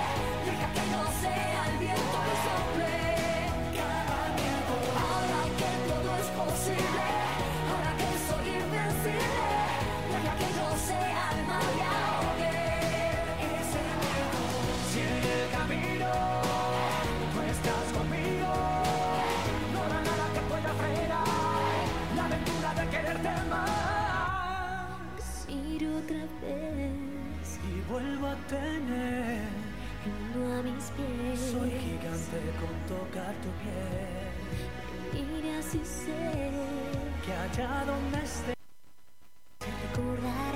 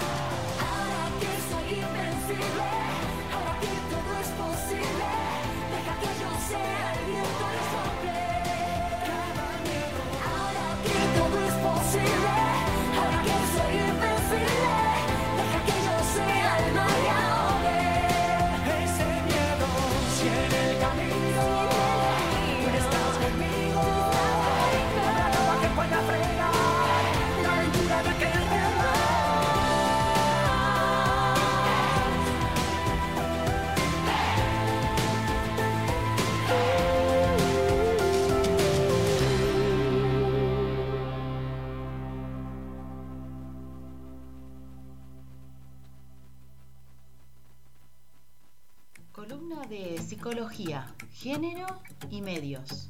Por las docentes Clementina Crisoliti, licenciada en Comunicación Social, y Mariel Schufrida, psicóloga. Por Radio El Sorsal 88.9.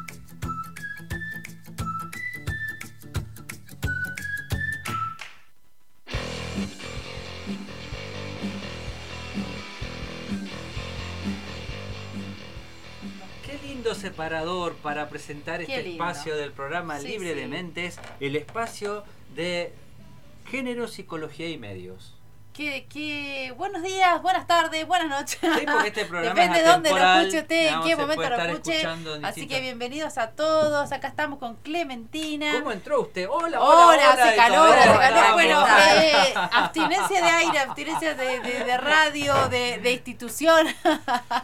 Hola. ¿Qué tal? ¿Cómo les va, chicas? Así que bueno, muy interesante la entrevista, sigue con otro que estaba, con otro profe que estaba dando clase. Eh, El- no, el ex ¿no? combatiente es eh, portero, auxiliar de Ah, servicio auxiliar en de una escuela en. San Miguel. Ajá. Mira, bueno, em, aprovecho este momentito que tenemos antes de que ingrese nuestra invitada de honor em, para eh, recordar la efeméride del día de la... Así saluda, bueno, ahí la vamos, ahí la vamos a presentar. Ahí la vamos a claro, presentar. va a hacer un, Sí, un sí, ruido sí. de sillas Un ruido de sillas. Bueno, eh, para recordar el día de hoy, que es el día 3 de mayo, Día de- Mundial de la Salud Mental Materna, algo que me implica en esta circunstancia, eh, por sobre el hecho de promover la salud mental, esa parte. Bueno, el primer miércoles de mayo desde el año 2016 se celebra el Día Mundial de la Salud Mental Materna con el objetivo de sensibilizar y comprender los problemas y trastornos de la salud mental en el periodo perinatal para las mujeres que eh, reciben el tratamiento o acompañamiento que necesitan para mejorar su vivencia en la maternidad. Perfecto. ¿Qué quiere decir esto? Quiere decir, bueno, a ver, cuando una mujer es madre, tiene múltiples cambios, múltiples eh, cambios físicos, mentales, eh, Organizativos, de, organización. Entonces se pueden desarrollar algunos trastornos más que nada del ánimo, que tiene que ver con la tristeza o eh, la ansiedad ante todas las tareas que tiene que, que hacer la mujer.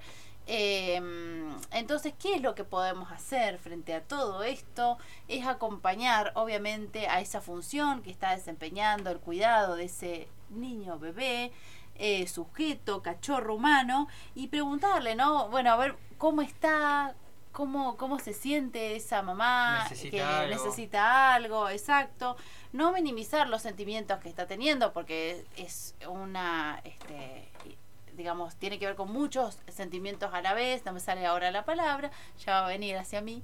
Y eh, tener empatía. Y obviamente es poder eh, despojarse de ciertos prejuicios que uno tiene acerca de, bueno, qué sería ser una buena madre y qué no lo sería. Ah, pero Así hay que, tanto bueno. mandato ahí, tanto, Tanto mandato, mandato, sobre lo que cosa. significa ser una Y buena sí. madre, ¿no? Y sí, que totalmente. después lleva años eh, prepararse para desmantelar todos esos imaginarios montados también, ¿no? Exacto, exacto. Mm. Así que bueno, ahí le doy el pase a, a usted. Y- y no vinieron solas hoy las columnistas. No, porque veníamos con Mariel y con vos, Mario, trabajando algunas dimensiones de manera conjunta y que está bueno que las miremos de manera conjunta, que tiene que ver con las infancias, las violencias, los medios de comunicación, las instituciones, lo que vamos haciendo, lo que podemos hacer, lo que dejamos atrás en el camino.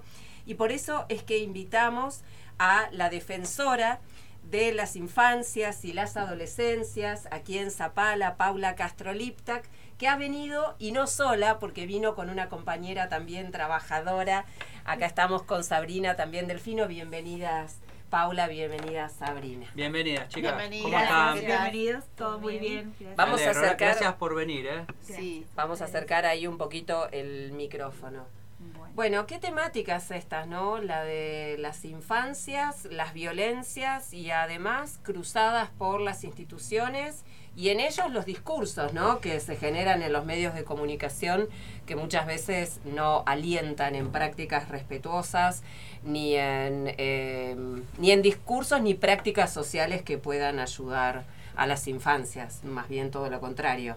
Así es, Mariel. La, la idea es... eh, Clementina. Clementina, no. Mariela Clementina. No. Es como si fuese hecho. Ya estamos ya, Somos un pequeño monstruo de dos cabezas ya con Mariela. Ni me lo Así diga, que- ni me lo diga. No, el, el tema es eh, poder visibilizar eh, lo que está pasando a nivel local y, y poder también trabajar eh, en red y en las distintas áreas del Estado para ver, bueno, qué herramientas Ujú. tenemos para ayudar particularmente a que nuestras infancias y adolescencias tengan una vida sin violencia o eh, cómo hacemos para que las familias que están atravesadas por las eh, violencias puedan tener también herramientas para trabajar, para abordar la, la- toda la problemática que es muy compleja que se está dando en los ámbitos familiares. Y aparecieron eh, videos, imágenes, entonces de este trabajo en, en la red surgió, bueno, cómo poder decir parar un poco y que antes de reproducir, reenviar, eh, podamos eh, visibilizar eh, quién está en esa imagen y que es alguien que, que hoy es un alumno de la institución, es un amigo, es un hijo, es un sobrino, entonces poder tener esa cercanía ante esta situación que nos eh, corresponde a todos como sociedad, ¿no? Vamos a sacarle, a sacarle una foto a esta realidad social para diagnosticar de qué estamos hablando cuando hablamos de violencias en el ámbito local hacia las infancias. ¿Qué es lo que ustedes vienen viendo que acontece en la realidad? Bueno, en realidad es múltiple la problemática. En principio están las situaciones específicamente intrafamiliares que tienen que ver con la violencia familiar, con las situaciones de abuso, de maltrato. Eh, y bueno, también hay otra parte que, que es lo que desde el año pasado, incluso yo diría que, que se empieza a gestar post pandemia, que es esta conflictividad adolescente en las escuelas y que muchas veces se desata también afuera de las, de las escuelas. Y un poco es cómo se muestra la adolescencia y la infancia desde eh, esas miradas de los medios de comunicación y de las redes sociales, porque más allá de los medios eh, son las, las redes sociales. Em, así que es múltiple la, la problemática y bueno, de bastante complejidad, no solo en Zapala, Sí. sino en... O sea, es un hecho que sucedió en este instituto, digamos, ¿no? Que por No, algo en no, todos. en No, general. Todo, Ah, claro, en general. uno que repercutió Ah, que sí. fue acá en el secundario al Pero venían. En Pero realidad, sí. eso es muy importante lo que Ajá, acabas de decir, bien. Mariel, porque nosotros observamos... por ahí la audiencia No. escucha todas- esto y dice, bueno, a ver, ¿qué pasó en Zapala? No, por ahí no. no, no, no. en no realidad sabe. es algo que viene creciendo, como Ajá. bien indicó Sabrina, y que vemos absolutamente atravesadas a todas las instituciones escolares, particularmente de nivel medio y de todas las modalidades. ¿Y qué es lo que sucede? Entonces lo que advertimos es muchas veces estas eh, situaciones de golpes, eh, de amenazas, que se dan no solo entre los chicos, sino de adultos y particularmente de la familia que irrumpe a veces en los Ah. medios escolares Ajá, y eh, con violencia. claro. Entonces ahí lo que fue es visibilizar esa situación. y se grabó y se multiplicó por las redes. En esta Sí. última situación, digamos, Sí, acá de... de- varias, No, en general varias. ya viene sucediendo. De hecho, Ah. hay varias páginas en Instagram que nosotros los quisimos denunciar, pero nos dice que no infringen las normas ni las reglas, entonces tampoco Ah, se pudo. Ajá. Em, pero en general viene sucediendo. Eh, Y o ahí sea que aparece- se pelea, se, se filman peleando y los y los suben a las redes. No solo peleando, también Ah. como estos scratches, digamos. Bueno, tal hizo tal cosa, tal tiene tal otra. Y ahí Em, Son Ah. las, violen- las violencias digitales sí. ¿Y en ustedes cómo, cómo se enteran ustedes? Porque en general llegan a, a Llegan la a, defensoría. a la defensoría y los padres muchas veces las madres hacen Ah, las denuncias mira. de estas situaciones Ah. y lo que vemos también es absolutamente estigmatizada alguna institución porque allá se pelean o ahí van todos los que hacen lío que se pelean. entonces por eso la, la idea es poder visibilizar que es algo social Bien. y que sobre todo está hoy afectando a los adultos Eh, O sea que muy- son adultos que se ¿Cómo es eso? Que En adulto que se particular, a los, no, lo que nosotros No. visibilizamos es la falta de herramientas del adulto para contener o para buscar otras formas Y- y de trato adulto- no violento Ah. ante esta Y situación. el adulto, los adultos, tanto de la familia y a muchas veces dentro en las, de instituciones. instituciones. Porque hay una cultura adultocrática que tiende a representar de manera negativa a las infancias y a las adolescencias, como Sí. de culpabilizar siempre a un determinado grupo social. Y eso termina generando con el tiempo un estigma.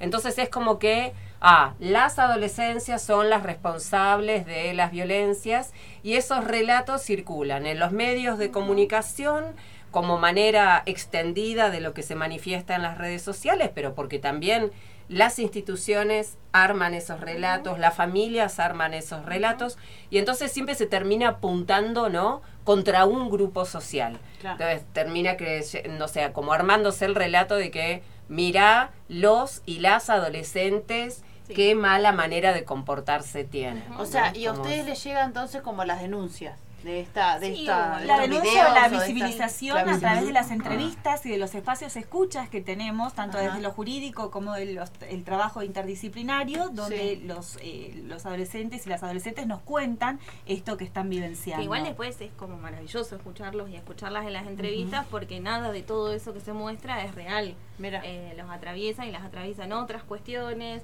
tienen muchas herramientas para comprender lo que sucede, para poner en palabras qué es lo que los enoja y las enoja y les molesta y, y es Sí, frustrante. claro. Entonces, em, digo, ahí creo que todos y todas tenemos que hacer como, como un ejercicio de ¿Y ahí cuál es la función Y esa es la idea, ahí está. Ahí está, Ahí. ahí En este sistema de, de protección integral de, de infancias y adolescencias, eh, bueno, el Estado hay una corresponsabilidad en las diferentes áreas del Estado. Por eso es tan importante este trabajo en red, donde está la Secretaría de Desarrollo Humano, que es el órgano de aplicación de la Ley 2302, está Salud, está Educación. Y estamos nosotros, la Defensoría del Pueblo, Policía, todos los dif- las diferentes áreas responsables, ¿no es cierto?, de- del cuidado o de la ejecución también de políticas públicas y de los programas sociales para poder proteger a nuestras niñeces y adolescencias ante estas situaciones. La primera cuestión que se nos planteó es, bueno, ¿cómo hacemos? Y eh, como bien veíamos que se dan en ámbitos escolares, fue, bueno, trabajemos con los docentes. Ya empezamos, ahora vamos a hacer el segundo encuentro Ajá. con las diferentes modalidades de nivel medio. Sí. Esto fue propuesto también por los supervisores. Entonces, trabajar, bueno, cuál es la normativa, qué hay que hacer adentro de las aulas.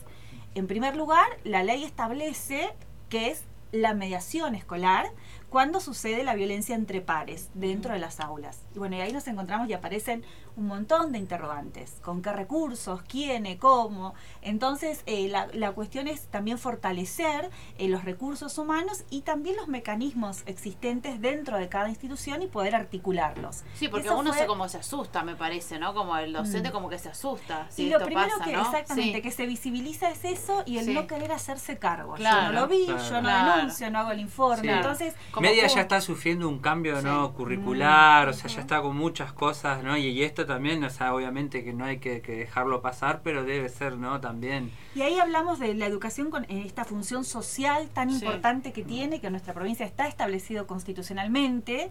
Entonces, de cuáles son las herramientas y que muchas veces lo pedagógico hoy ante esta complejidad está pasando como a un plano secundario, porque si no podemos abordar estas cuestiones Mm. que irrumpen todos los días y cotidianamente No y de se puede manera avanzar, claro, exactamente ¿no? en las aulas Claro. entonces la idea es primero involucrarse que esto no es solo de las asesorías pedagógicas, sino cómo trabajar con los preceptores, con los directivos, con los supervisores, y bueno, y a partir de ahí, qué cosas van a los ámbitos judiciales, qué cosas se trabajan con la eh, autoridad de aplicación, qué va a salud, por ejemplo, el tema de consumo, que es algo que también vemos, eh, que es muy importante. Entonces, bueno, ahí tenemos un nuevo paradigma, que es en la ley de salud mental, donde ya es hoy salud quien recibe, recepciona absolutamente todos estos padecimientos que tengan que ver con el, con el consumo y la salud mental.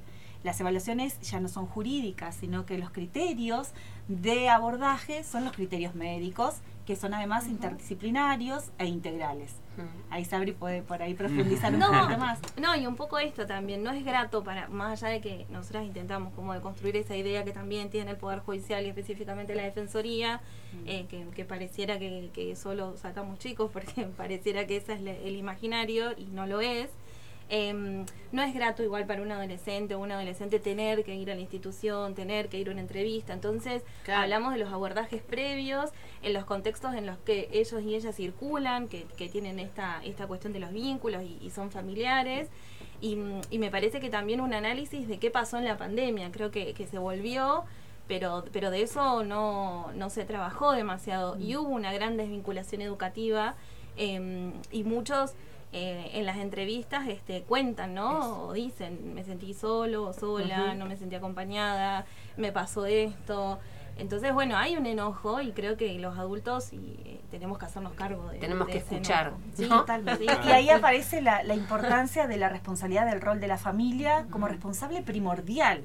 Porque eh, nos pasa que ah, lo vengo a, a dejar prácticamente a la defensoría para que se hagan cargo porque no puedo. Y no, sos la mamá, sos el papá, o bueno, no convive conmigo y no, no me hago cargo. Entonces ver que aunque vos no convivas, sos tan responsable como mamá o papá que convive, que eso también es importante, cómo acompañamos. re complejo ¿no? eso. Bueno, Sí. pero es Sí. lo que hoy tenemos que trabajar Sí. porque es lo que las, las adolescencias nos están diciendo.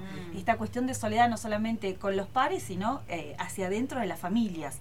Entonces es importante que lo podamos visibilizar y ponerlo en esta mesa y, en- eh, y también que los medios puedan hablar de esto, eh, más allá de transmitir una imagen que por ahí para alguno le puede parecer interesante. El tema es, que es lo que hay detrás de, de eso, ¿no?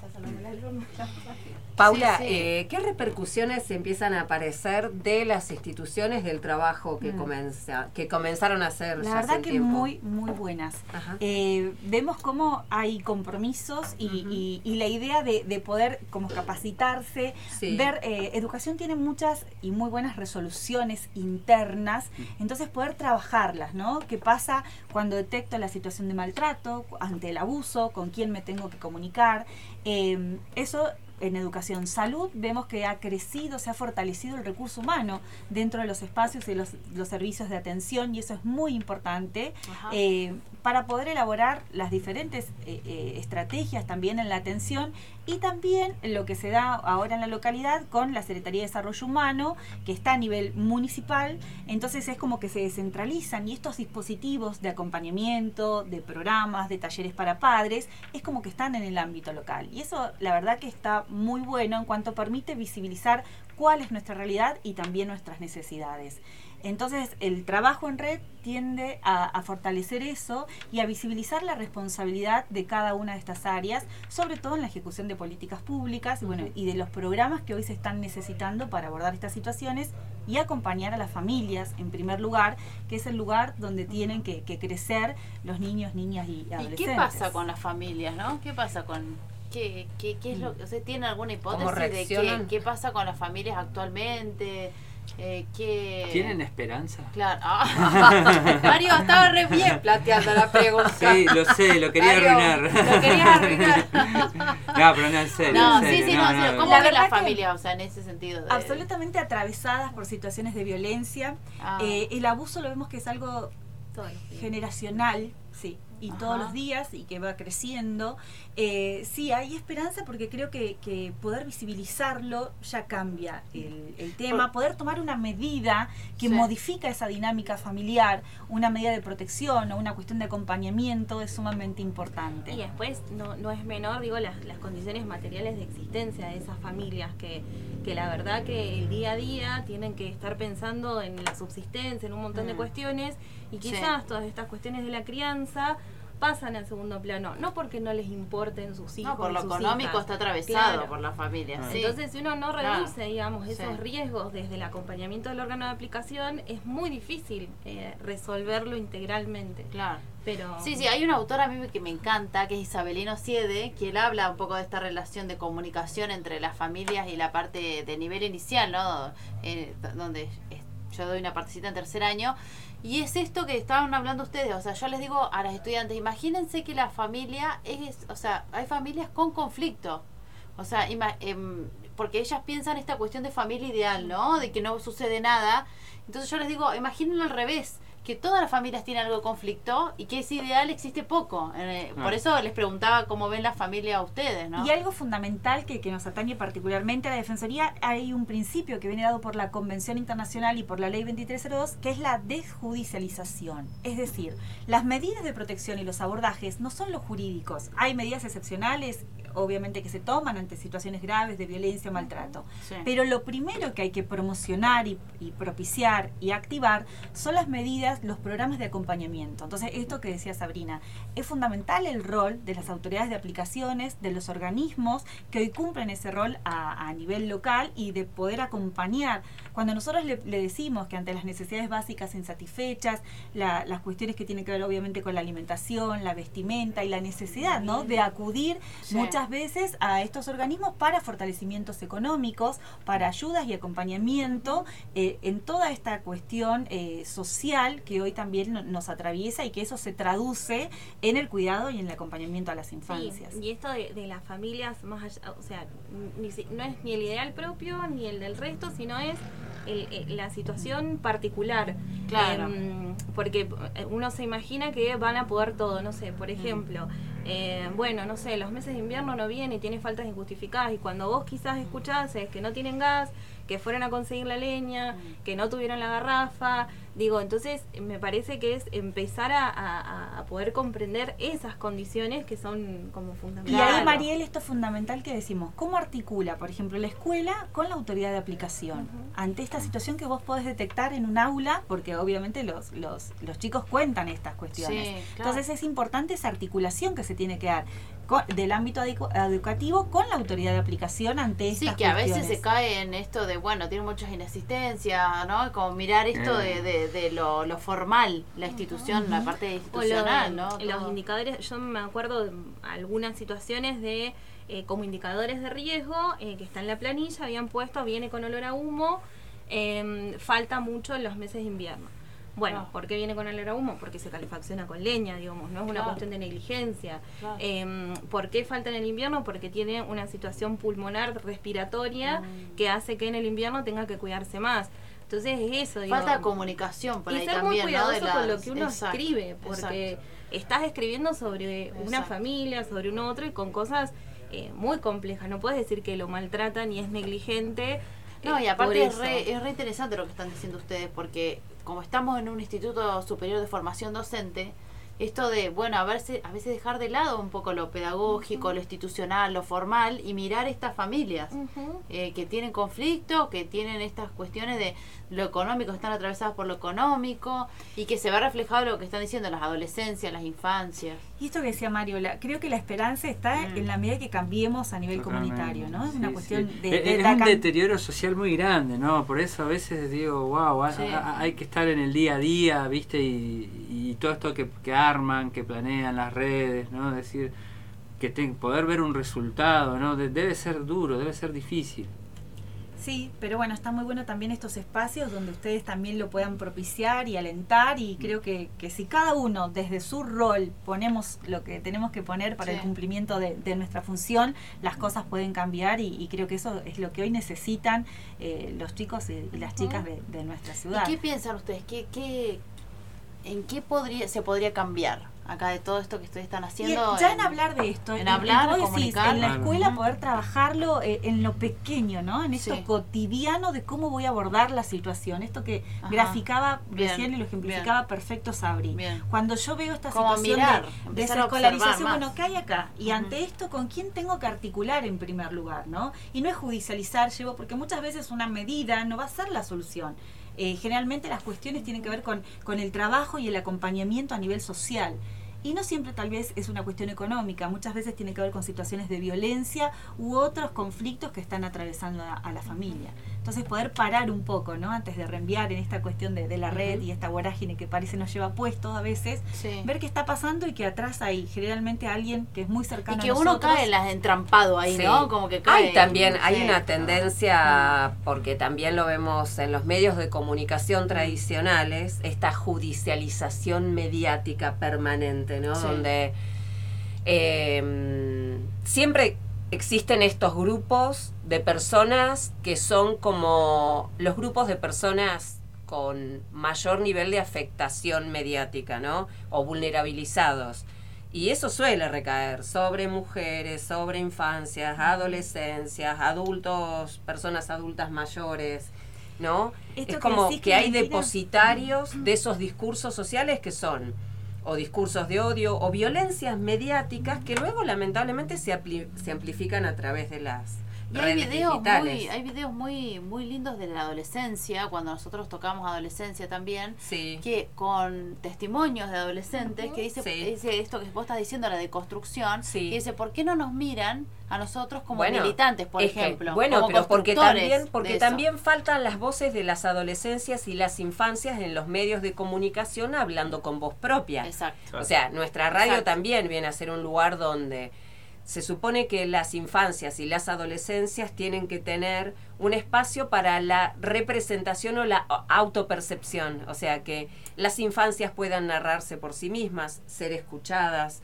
que las adolescencias puedan narrarse por sí mismas. Porque es muy interesante cuando, Porque que Delfina, cuando uno escucha al adolescente que dice, ¿no? El conflicto, lo que sucedió, lo que se reenvió, nada que ver con lo que pasó, con lo que piensa el Totalmente, adolescente. y, y el adolescente tiene una espontaneidad, una Claro, honestidad que por ahí el adulto ya no la tiene y, Claro. y está buenísimo Digo, que poder pasó otra hacerlo cosa. brillar, digamos. Sí, sí, o que quizás sucedió el conflicto, digo, pero, pero Claro. bueno, tenía toda otra otra cuestión atrás eh, para trabajar. Claro. Pero bueno, que tal vez primero es la escucha y después, después tiene que venir en todo caso una valoración posterior.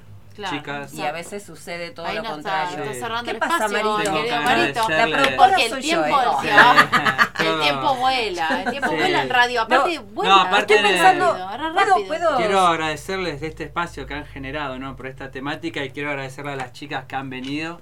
Porque ya se nos está haciendo el tiempo, Sí. digamos, para. Yo creo que en esa, en esa red podemos meter cuchara ahí con Radio El Sorsal, Totalmente. ayudando tal vez Exacto. en la construcción de piezas comunicacionales.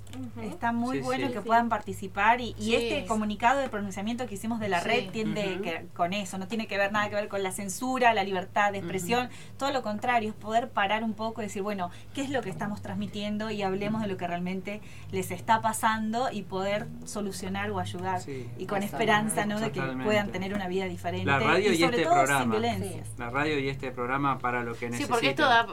A mí me encantaría seguir charlando ¿Qué? y tenemos un montón de. Bueno, de- podemos- ¿no? Pero es el parte uno. Este Podríamos es- decir este que es el parte comienzo. uno, es el Sí. comienzo. Es el comienzo de una relación. partes. Que ojalá Exacto. crezca y, Y se podamos fortalezca. seguir A aportando un granito de arena. Así que bueno, muchas, gracias. ¿eh? No, gracias a ustedes. Por vamos a dar clase. Adiós. Adiós, Hasta vamos a una tanda musical. No se vayan, que ya volvemos.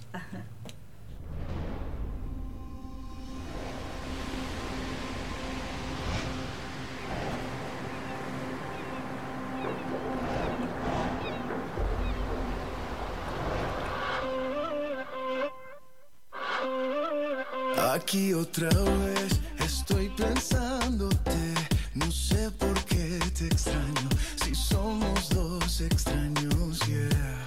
Comenzó con un beso apretado y terminó un poco más descarado, ay Dios mío, ¿qué fue lo que hicimos, yeah? Es que la noche fue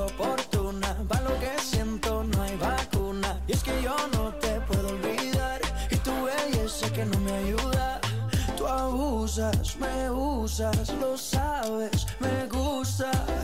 Y por más que trato, oh, no se me quita, esto no se me quita. El sabor de tu boca sigue estando en mi boca.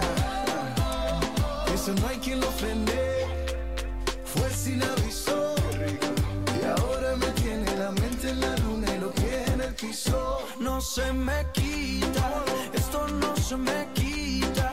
El sabor de tu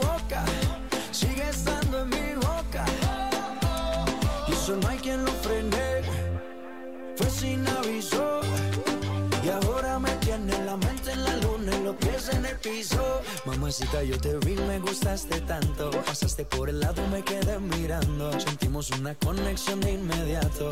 Me subiste al cielo y me quedé ahí un rato, baby. Es que tu cintura candela. Te pegas y siento que tu piel me quema morena. Descontrola mi sistema. Tienes algo que no lo tiene cualquiera, mi nena. Y es que la noche fue oportuna, va que siento, no hay.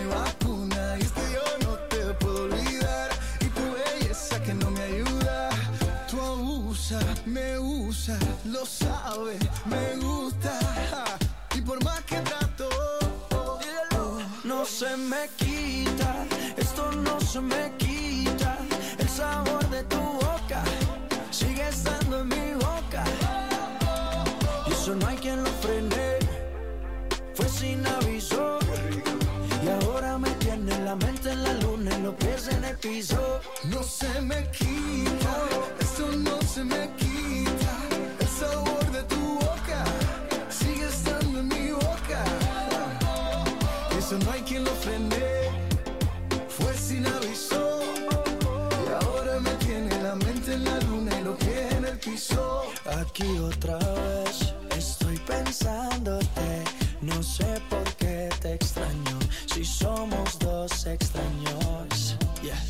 Comenzó con un beso prestado y terminó un poco más descarado. Ay, Dios mío, ¿qué fue lo que hicimos? No se me quita, esto no se me quita. El sabor de tu boca sigue estando en mi boca. Y eso no hay quien lo frene.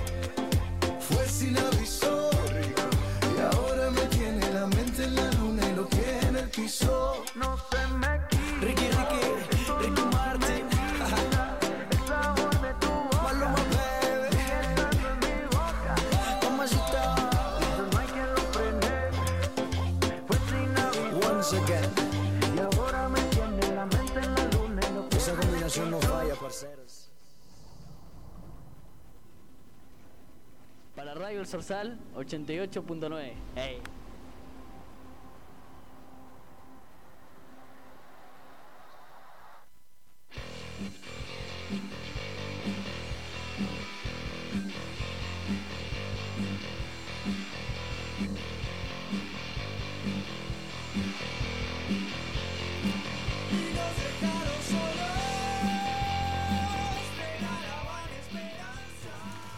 Volviendo de la tanda musical, programa muy nutrido el del día de hoy, está en nuestro vital es- espacio de los residentes del Hospital Zapala, Belén Ramírez. Buenas tardes, Belén. Hola Chuli, buenas noches. ¿Cómo Reemplazando a Lucas. Algo así.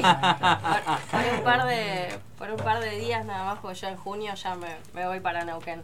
Ah, ¿me terminás la residencia? No, no, no. Estoy rotando. En segundo año rotamos mucho Ajá. por Neuquén y también por el interior.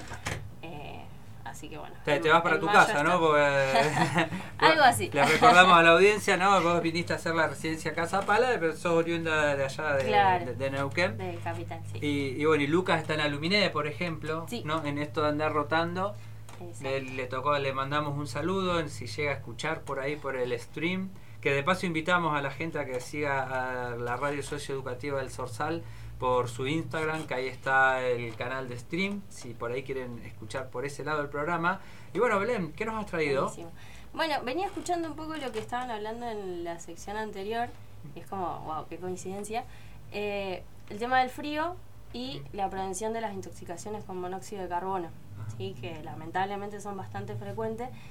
Y hoy en día en el hospital tenemos una gran falencia que además de muchos insumos que faltan, eh, uno de los insumos de laboratorio que faltan son justamente la carboxihemoglobina, que es algo que nosotros medimos en la sangre de, de las personas que sospechamos intoxicación con monóxido, que nos ayuda más o menos a estadificar, eh, tanto por la clínica, por, por los síntomas que pueda tener la persona, como por ese valor de, de laboratorio, nosotros tomamos conductas. ¿sí? Entonces, bueno, eh, con el tema del frío se está dando más.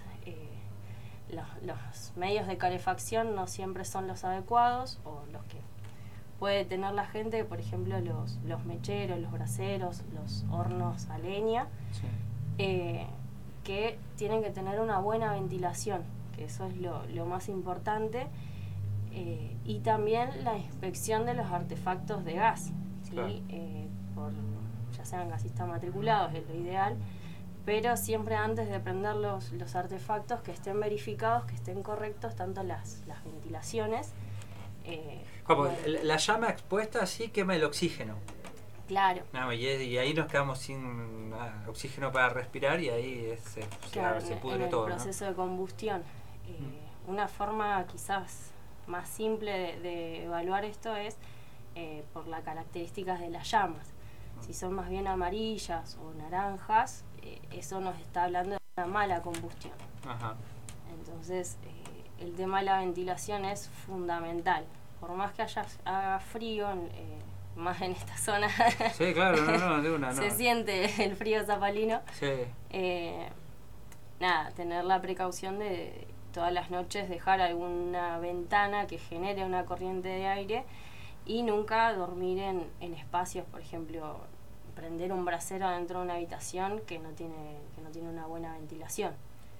Esas pantallas con garrafa, por ejemplo, ¿no? Son peligrosas. Sí, Y, y, y vos me decís que son casos que están viendo en el hospital, ¿no? O- Sí, si bien a veces son medio aislados, pero eh, a veces lo tenemos que sospechar eh, por la- los síntomas. Muchas veces son síntomas eh, que se pueden incluso confundir con una simple gastroenteritis, Claro. eh, náuseas, vómitos, dolor abdominal. El dolor de cabeza es bastante frecuente, pero bueno, en casos ya más severos puede generar eh, somnolencia, o sea que la persona tienda a tener sueño, incluso coma o convulsiones, que en ese caso, si la persona está sola, lamentablemente va a correr un gran riesgo, eh, porque Sí, por sí. justamente la intoxicación lo que genera. Sí, vos sabés que una vez le contaba a Luca acá, por ahí si alguien es- sí, escucha el, el programa ya habrá escuchado esta historia, pero... Pero el público se una, Claro, justamente por eso, una familia de Neuquén que conozco eh, tenían un problema con el calefactor, o sea, y no es una... o sea, gente de clase media, ¿no? Con estudios, que- y no, no, sabían ese detalle, digamos, que dejaron las cuatro hornallas y el horno abierto para Ah. calefaccionar la casa. Y ellos habían comido jamón antes de llegar al hogar, entonces empezaron a tener los malestares que vos decías y pensaban que todo venía por el jamón. Digamos, y primero se desmayó uno, lo llevaron al hospital, ju- ju- justo que llevó al hospital, la, la, la mamá era un- mamá, papá y tres nenes. Ujú. O sea, ya esa, la, la mamá empezó a, a estar mejor porque fue al hospital a llevar al- a la nena más chica. Porque salió de la exposición. O sea, salió- exacto, salió de la exposición y el papá que estaba bien empezó a estar mal él también, digamos, ¿viste? Y, y había, claro, los cuatro mecheros de la cocina y el horno usados para calefaccionar empezó a quemar el oxígeno, digamos, todo cerrado. Porque aparte cerraron justamente por el tema del frío, digamos, ¿no? Para calefaccionar y que no entre... Y, y bueno, no sabían ese detalle de las ciencias naturales, digamos, del mundo natural, que, que la llama, digamos, que consume oxígeno y que ese oxígeno después lo, no- lo- nos carece a nosotros para respirarlo. Respirar. Sí, justamente la- las hornallas y los hornos son bastante frecuentes usados, o sea, los usan bastante fre- frecuentemente eh, para la calefacción del hogar y, y no es lo, lo adecuado. Por este tema, ¿no? Y si se va a usar, eh, lo dijiste vos, ¿no? Ventilación. O sea, sí. saber que eh, hace falta oxígeno, digamos, más oxígeno que, que si fue- lo, lo ideal es, obviamente, la estufa, ¿no? Donde la llama está resguardada Claro. y, y el, está en contacto con aire que va para otro lado, digamos, ¿no? Así que bueno, ojalá sirva eh, eh, el mensaje para la comunidad. ¿Y Belén están organizando alguna actividad? Algo ya nos habías comentado, algo la semana pasada. Eh, sí, eh, bueno, hoy justamente arrancamos con la, con la consejería del CEPEN 3. Eh, hoy era el primer día, así que fuimos con, con Horacio, otro de los doctores de, de ahí del Centro de Salud CGT. Ajá. Así que estuvo bueno, estuvimos en el turno tarde, eh, les, les chiques un poco tímidos, Ajá. pero bueno, yo creo que era porque recién estamos arrancando y como que no saben muy bien a qué vamos y, y qué ¿Y pueden de qué se trata la consejería? Eh, es un espacio para las adolescencias que nosotros, por ejemplo, lo que hacemos es llevar folletería. eh, vamos a llevar preservativos. Hoy justo no teníamos la, eh, el dispenser de los preservativos.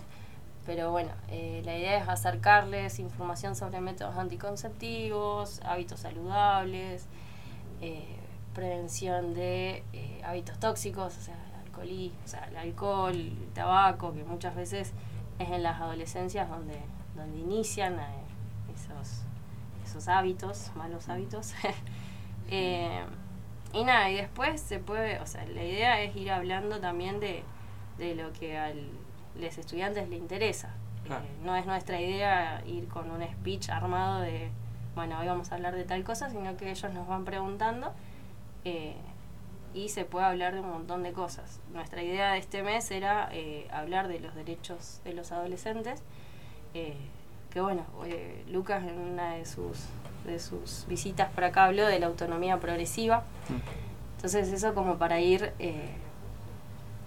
que vayan sabiendo los, los adolescentes, las adolescentes que pueden ir a una consulta, por ejemplo, en un centro de salud o, a la guardia misma, eh, si son mayores de 13 años, eh, no es necesario que vayan con los padres, o sea, pueden ir con algún adulto o con alguien que, que, la- que las adolescencias tengan, eh, tengan confianza o con quienes se sientan resguardados. Muchas veces hay temas que con los padres son difíciles de, de Claro. charlar. Sí, sí. Entonces, eh, eh, acercarlos también justamente. Siempre dependiendo de la familia, ¿no? Eh, Es un afortunado el adolescente que tiene la chance de tener una familia que yo, mamá, papá, que, que podés ir charlando de lo- de las cosas que te van pasando, ¿no? En esa etapa tan delicada, pero creo que la mayoría no, no sé si lo Ah. tiene, digamos, ¿no? No, y justamente también la, la adolescencia es una etapa donde el, el adolescente medio que se cierra. Quizás en la niñez tenía mucho contacto con mucha, mucho diálogo con la madre, el padre, y quizás eh, al empezar la adolescencia empiezan como a, como a ensimismarse un poco. eh, y eso también hay que aprender a, a relacionarse. Sí. ¿Y en estas consejerías eh, se da en grupo, es individual? Nosotros lo que hacemos es, eh, estamos como en un stand, como en un escritorio por así decirlo, eh, donde tenemos los folletos y ahí vienen los chicos. La idea es que, bueno, eh, justamente en, lo- en los espacios de los recreos fue cuando más se acercaron, pero también habíamos ido eh, un par de semanas antes a, a charlar también con, con las docentes y las docentes para comentarles que también es, es un espacio de que, el- que si el estudiante necesita salir a hacer una consulta o, o a charlar de algo en particular y, y quizás durante el recreo no, no siente que sea el momento adecuado, eh, que esté el, el permiso, por así decirlo, de también de, de los docentes para que se puedan retirar eh, un rato para, para comentar estas cosas. ¿Notaste alguna problemática que te haya sorprendido, que no esperabas escuchar? No, o sea, hoy, como te decía, estaban un poco tímidos, eh, no se acercaron gran cantidad, o sea, vinieron un par, pero las consultas eran principalmente de anticoncepción, eh, de vegetarianismo y veganismo, eh, que eso si bien nosotros tenemos una, una formación un poco general sobre, sobre eso, eh, también vamos a estar con una nutricionista yendo, cuando, cuando ya pueda, eh, entonces también está bueno a- hablar de otras cosas, no solo de... No, seguro, mu- muchos jóvenes por eh, ahí por eh, les llama la atención porque se solidarizan con los animales, no todo el maltrato que sufren a la hora de procesarlo como alimentos, digamos, y, y es, es- muy noble, ¿no? Sí. Y, y por ahí ne- necesitan, digamos, un- una guía para saber, bueno, si no vas a comer carne, ¿qué, si, qué podés comer para Mm. estar bien nutrido, ¿no? Para, para, estar, para prevenir enfermedades, que yo que no te falte hierro, eh, t- los nutrientes esenciales. Exacto. No, me imagino que, que debe ir por ese lado. Y cada vez más pibes me parece que le, le llama la atención. Sí, sí, sí, es, es una forma también de, de pensar la ecología también, porque Sí. tanto el, el- la producción de todo lo que lleva a producir algo que contiene carne, eh, Sí, esto tiene está, otro, eh, otro trasfondo mucho más. No, no lo vamos a abordar en, en No. pocos minutos, ¿no? Pero es un tema que, que, que se viene hablando, digamos, que se prevé que no va a haber carne suficiente, digamos, para en, en algún futuro, digamos, por la cantidad que consumimos y lo que cuesta, digamos, la, la- la producción. Es, es así que, bueno, Belén, muchas gracias por ser parte de este espacio, como siempre, no, no me a canso ustedes. de agradecérselo. ¿Cómo anda todo por el HOSPI? Bien, eh, estamos, hay sectores que están en paro, así que está medio compleja la Ah. situación. ¿Afectó lo de ATE? Sí, sí, sí, y, y en cuanto al, a lo cotidiano también eh, se notan ciertas falencias, esto que te comentaba de, de un reactivo de, de laboratorio, hay más, más cosas también, Claro. así que... Bueno, eh, viniste el miércoles pasado, estábamos acá también no había nadie por el Sí, paro, digamos. sí, Y eh, hoy ya el contexto es otro, ya es más normal, digamos, eh, está todo, pero bueno, sí, eso a veces eh, complica un poco, ¿no? El día a día, el tratar de hacer todas las cosas lo mejor posible, así que bueno, mucho éxito, mucha fuerza. ¿Vos ya terminás este año? No, el año que viene. Eh, que sos sos Sí, de R2, segundo. como se Claro, dice, ¿no? sí, estoy, estoy por Claro. la mitad de segundo. También, por si alguien no lo sabe, ¿no? como son tres años de residencia, entre ustedes identifican el R1, R2 y R- y R3, ya que Sí. el último año. Y eh, salió en una página de radio urbana o de una radio de acá de, de la ciudad eh, que están esperando nuevos ingresantes, ¿no? Sí, sí, sí, ojalá, ojalá entren. Eh, ¿El mes que viene? No, el- este mes, a fin de mes, es el examen que todas las residencias, no solo las de medicina, sino también bioquímicos, por ejemplo, eh, farmacia creo que también rendía a nivel provincial, eh, rinden un examen que es En todo el eh, país, ¿no? nacional, sí, Claro. ya, ya se unificó. Eh, y en base a ese examen, eh, cada lugar, por ejemplo, Hospital Zapala, la clínica tal que tiene residencias, eh, postulan los cargos y ahí uno eh, rinde el examen y una vez que, que pasa el examen, o sea, ahora ya no es más con una, con una nota en sí, no es que te sacaste 6 y no entras. Te saques lo que te saques, eh, ya somos médicos, entonces eh, la idea es que se ingrese a las residencias. Eh, entonces una vez que vos rendís, te postulás para dónde querés rendir y en base a eso, por ejemplo, Zapala tiene eh, ocho puestos, de los cuales no sobran. el año pasado entraron dos en, segun- en primero, Claro. Así que bueno, tenemos lugares para, Para ofrecer. aceptar más gente. Ojalá, ojalá se llene y bueno, y ojalá los conozcamos, ¿no? Cuando ingresen. Sí, y ingresan en septiembre, así Ajá. que es todo bastante burocrático ahora los exámenes, las entrevistas, tenés que entregar papeles, hacer trámites y cosas así. Eh, pero bueno, la idea es que en, en el primero de septiembre ya estarían ingresando los, los nuevos Y ingresantes. hay un comité de admisión, ¿no? Amén de la nota o, o eso, como es? Sí, la parte de, o sea, a nivel provincial está el eh, recurso humano y talento humano, Ajá. que es, son un par de personas que se encargan de, eh, más allá de seleccionar, es eh, eh, admitir, digamos, Claro. recepcionar todos lo- los, los posibles ingresantes y bueno, y ahí después se hacen las entrevistas, se, se recopilan los, los certificados y los documentos que necesitamos. Eh, pero bueno, eh, primero se rinde un examen y después se hace una entrevista, eh, más que nada para conocerte y para ver dónde querés ir. Claro, bueno. Belén, muchísimas gracias, ¿eh? Bien, bueno, Chuli. Vamos a una tanda musical, nos- estamos en contacto para el miércoles que viene. El miércoles que viene no sé si vendrás vos o, o- o alguno de los compañeros. Quien pueda. Con quien pueda, y si no, bueno, ellos saben que si por ahí se complica, eh, nosotros siempre, digamos, eh, comprendemos la situación no tan tan abultada que tienen de trabajo, no de responsabilidades, así que por eso siempre se los agradezco tanto que, que sean parte de este espacio. Así que bueno, abrazo Gracias. grande ¿eh? y saludos a todos allá. Dale, gracias. Vamos a escuchar un temita y no se vayan, que ya volvemos.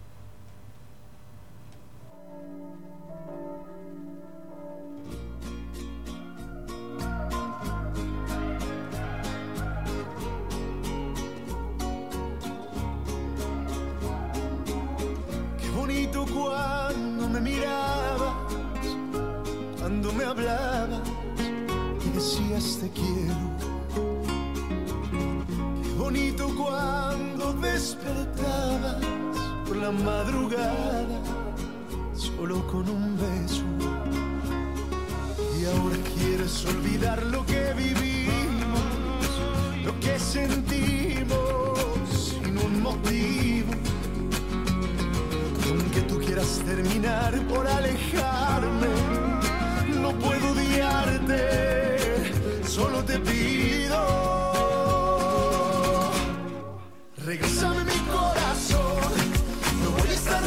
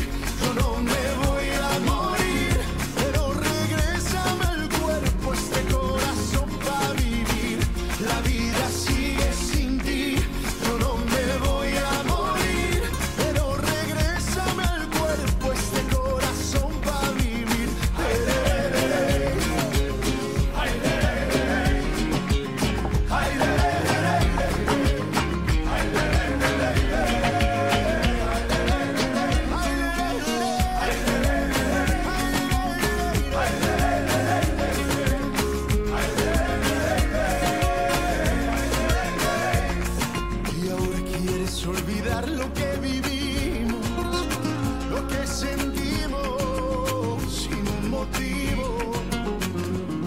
Y aunque tú quieras terminar por alejarme, no puedo odiarte, solo te pido. Regrésame mi corazón, no voy a estar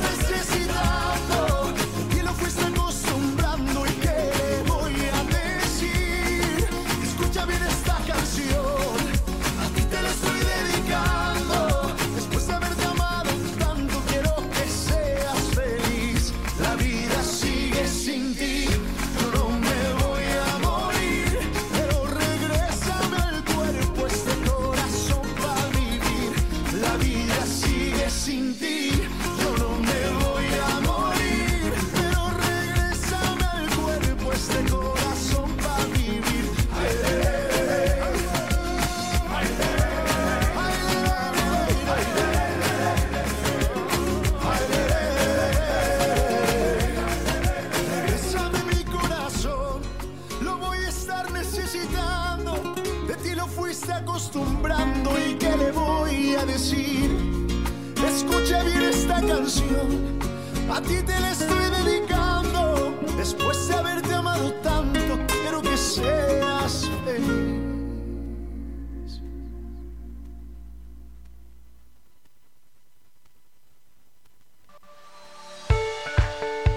Esta es la columna de autores latinoamericanos, buscando en nuestras raíces.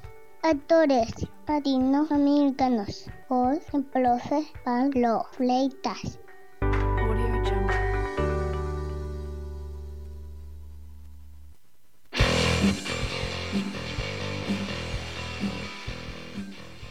Qué presentación, profe Pablo, ¿eh?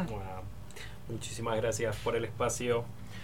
La voz de su nena, ¿no? Sí, es Sí, Moira, hija. tiene cuatro años. La- le, le encanta hacer grabaciones, ya había hecho anteriormente. Eh, no sé si por ahí recuerdas, yo te había dicho que mi mamá es eh, locutora allá en Chaco. Y bueno, le hace todos los pisadores o identificaciones para, para su programa. Mira. Sí, así que ya tiene un- una experiencia ya del año pasado. ya. Así que re bueno. Así que bueno, vamos con el autor de este del día de hoy, pero antes, Sí, ¿no quisieras sí. leer, por favor, esto Sí. Que nos han mandado acá nuestra querida secretaría? Horas disponibles para cubrir acá en el profesorado. Bueno, tenemos tres eh, horas eh, que se están ofreciendo ahora desde el FD, que una es tecnología de la información y la comunicación, que son seis horas, ¿sí? De cuarto A, de la carrera de, de especial, sería Ajá. de PE. Sí, sí. Eh, la segunda es programación orientada a objetos de 6 horas del segundo A de PESI. El profesorado de informática. Ajá, y técnica y profesionalización docente de segundo A también de PESI. Aclara, son interinas. Bien, las tres son interinas. Ah, sí, qué bueno. Atenti, profes. Sí. Y eh, no sé, también los requisitos.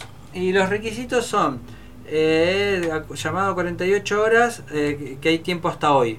Hasta hoy miércoles, así que si esto lo está escuchando un jueves, ya es tarde. Ya está. Así que si esto por ahí lo está escuchando, tiene tiempo a- a- hasta ahora, digamos, para inscribirse en estos espacios. Así que bueno, Pablo, ¿qué Correcto. autor nos trajo hoy? Bien, hoy trajimos a Paulo Coelho. ¿sí? Brasileiro. Era un brasileiro. Paulo Coelho es un famoso escritor y novelista brasileiro, así como le decimos nosotros, brasileño, nacido el 24 de agosto de 1947 en Río de Janeiro. Ajá. Es considerado uno de los escritores más leídos y respetados del mundo, con más de 225 millones de libros vendidos en más de 170 países. Durante su juventud, Coelho estuvo eh, interesado en el mundo de las artes y la literatura, pero su familia lo presionó para que siguiera una carrera de derecho. Ajá. Otro más que Como sí, le pasó a Mar García Márquez, ¿no? Exactamente. Y eh, siguiera derecho, sin embargo, abandonó sus estudios universitarios y comenzó a viajar por el mundo. Lo que lo llevó a, a vivir diversas experiencias que luego se reflejarían en sus escritos. Eh, a finales de los 60, Coelho comenzó a escribir canciones para famosos artistas brasileños y se unió al movimiento hippie en Río de Janeiro. Ajá. A mediados de los años 70, escribió su primera novela, Diario de un Mago, que tuvo un gran éxito en Brasil y fue traducida a varios idiomas. Diario de un Mago, la historia sigue el viaje del autor, como sí mismo, se representa a sí mismo, a través del Camino de Santiago, una antigua ruta de pere- peregrinación que recorre España. Claro. Y durante su viaje, Pablo conoce a su misterioso personaje llamado Petrus, que se convierte en su guía y mentor. Petrus enseña a Paulo los secretos del camino y le ayuda a encontrar su propio camino hacia la iluminación. Mirá. Esa es el- la primera novela. Sin embargo, su El- mayor éxito... El peregrino se conoce, ¿no? Ese libro. El diario de un mago. Diario de un mago. Diario de un mago. Ajá, mira. Bien. Pero su mayor éxito llega en 1988, con la publicación del Alquimista. Ajá. El alquimista, en la historia sigue a Santiago, un joven pastor español que tiene un sueño recurrente sobre un tesoro enterrado en las pirámides de Egipto. Inspirado por su sueño, Santiago abandona su vida como pastor y emprende un viaje por el norte de África para encontrar su tesoro. En su camino, Santiago se encuentra con una serie de personajes interesantes que lo ayudan y lo guían en su búsqueda, incluyendo un sabio alquimista que lo instruye sobre los secretos de la vida y del universo. A lo largo de su viaje, Santiago aprende lecciones valiosas sobre la importancia de seguir nuestros sueños y escuchar nuestra intuición. También descubre que el verdadero tesoro que ha estado buscando en realidad se encuentra dentro de sí mismo. Bien, eh, esta fue una obra bestseller mundial y que lo consagró como uno de los escritores más importantes de su generación y desde entonces ha publicado numerosos libros, entre ellos Brida, Verónica decide morir, El demonio y la señora Prim, 11 minutos y el Aleph, y Aleph, parecido al de Borges. Claro. Que el de Borges era un cuento, ¿no? Claro. Era un cuento, sí. Además de su carrera como escritor, Coelho también es un defensor de la libertad y los derechos humanos y ha participado activamente en iniciativas sociales y políticas en Brasil y en todo el mundo. Y ahora te dejo frases interesantes de Pablo Coelho porque siempre se ven, ¿no? Sí, ¿Tuvo una denuncia de plagio, puede ser? Me pareció escuchar o... Ahí me mataste. Ah. Pero tendríamos que buscarlo. Tendríamos que averiguarlo, sí. Sí, sí. Yo leí eh, es el diario del mago y, eh, y el alquimista. Bien. Los leí. Fácil lectura, fácil lectura para Mirá. haberlo leído yo. Claro. Mucho más fácil que yo un Cortázar, ponele, ¿no? Claro. Eh, Te dejo frases interesantes porque Dale. por ahí se ven mucho en, el- en las redes sociales, muchas frases de Coelho. claro, y Pero- que no lo son, digamos. Puede ser, aunque puede ser. Bien, una de las frases, no hay que tener miedo a los cambios, sí a la rutina. Mira, comparto. Comparto. Nadie puede volver atrás y empezar de nuevo, pero cualquiera puede empezar hoy y crear un nuevo final. También. También comparto. Lo mismo. El miedo a sufrir es peor que el propio sufrimiento. Viste que a, a Coelho se lo eh, liga mucho a la autoayuda. Claro. Por eso mucha gente está. lo. Por ahí no le. Sí. El que es muy intelectual, viste, que lee cosas más complejas, sí. medio como que. Ah, Coelho y lo, lo, lo- lo ve medio despectivamente, ¿no? Bien, y la última frase que te dejo es, la vida es demasiado corta como para preocuparnos por cosas sin importancia. Aprende a dejar ir y sigue adelante. Eh, también, claro. Es- sí, es una experiencia de sí, vida, ¿no? obvio, son frases Sí. que cómo no compartirlas, ¿no? O Claro. sea, tiene, tiene toda la, la razón. Pero es interesante. Y es interesante. A mí personalmente, si le hace bien a alguien leerlo, no me, no, no me parece mal la autoayuda, ¿no? No. O sea, en, en- ese sentido, qué sé yo, cada quien elige qué leer. Y creo, ¿Vos lo has leído, Coelho? Sí, el alquimista.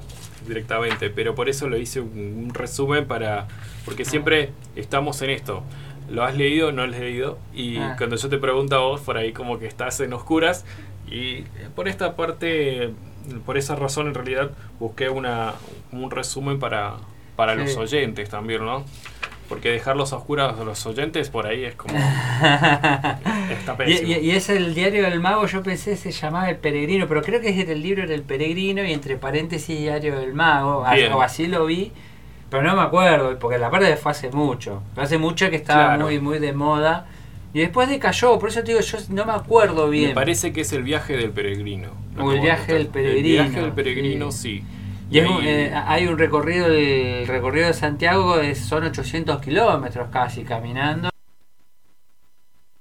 También Santiago el peregrino de Compostela. Compostela acá. Sí. Y se va de Santiago de Compostela hasta un pueblo, o no, de un pueblo de Francia, se cruza la frontera del Mira. centro de España y se va a Santiago de Compostela, son 800. Es como caminar de acá a La Pampa, una locura, digamos, Es pero bueno. la- los peregrinos lo hacen en un mes más o menos, en el mes de junio, julio, Mira. que allá es verano. Digamos, eh, se suele hacer y el libro está basado en esa historia. Así que bueno, querido Pablo, Estamos, qué variado ha sido el programa, ¿eh? Sí, me encantó. Gracias por la entrevista con el Dire del EP No, 11 con de 10. Arrancamos. Tuvimos con, con un excombatiente de Malvinas que estuvo Sí. en el crucero General Belgrano, un sobreviviente, estuvo Sí. compartiendo su historia. Después con Clemen y Mariel, el espacio tan importante ¿no? que vinieron eh, las chicas a hablar de estas redes para hacer un mejor mundo para nuestras infancias que estén alejadas de la violencia. Después, bueno, nuestros residentes queridos, hoy representados por Belén Ramírez. Sí, y acá paso- terminando con los autores latinoamericanos. vamos refrescando la memoria también, Sí. porque es a lo último, por ahí nos pueden tomar a lo último la, la sintonización. Y también recordar esa semana Sí. que tiene la EP, o 22, 23, 24, Sí. y que también se ha hablado, pero por ahí si nos sintonizan a lo Sí, último. Y lo vamos a estar rec- recordando Claro. en los próximos programas. Así que bueno, Clemen, muchas gracias por estar acá. Marcela Berrini en los controles. Espectacular la ópera hoy con los temas. Sí, ¿no? Sí. La- una musicalización. Sí. Esto fue Libre de Mentes en Radio Socioeducativa El Sorsal, el 88.9. Mario González, quien les habla. Adiós.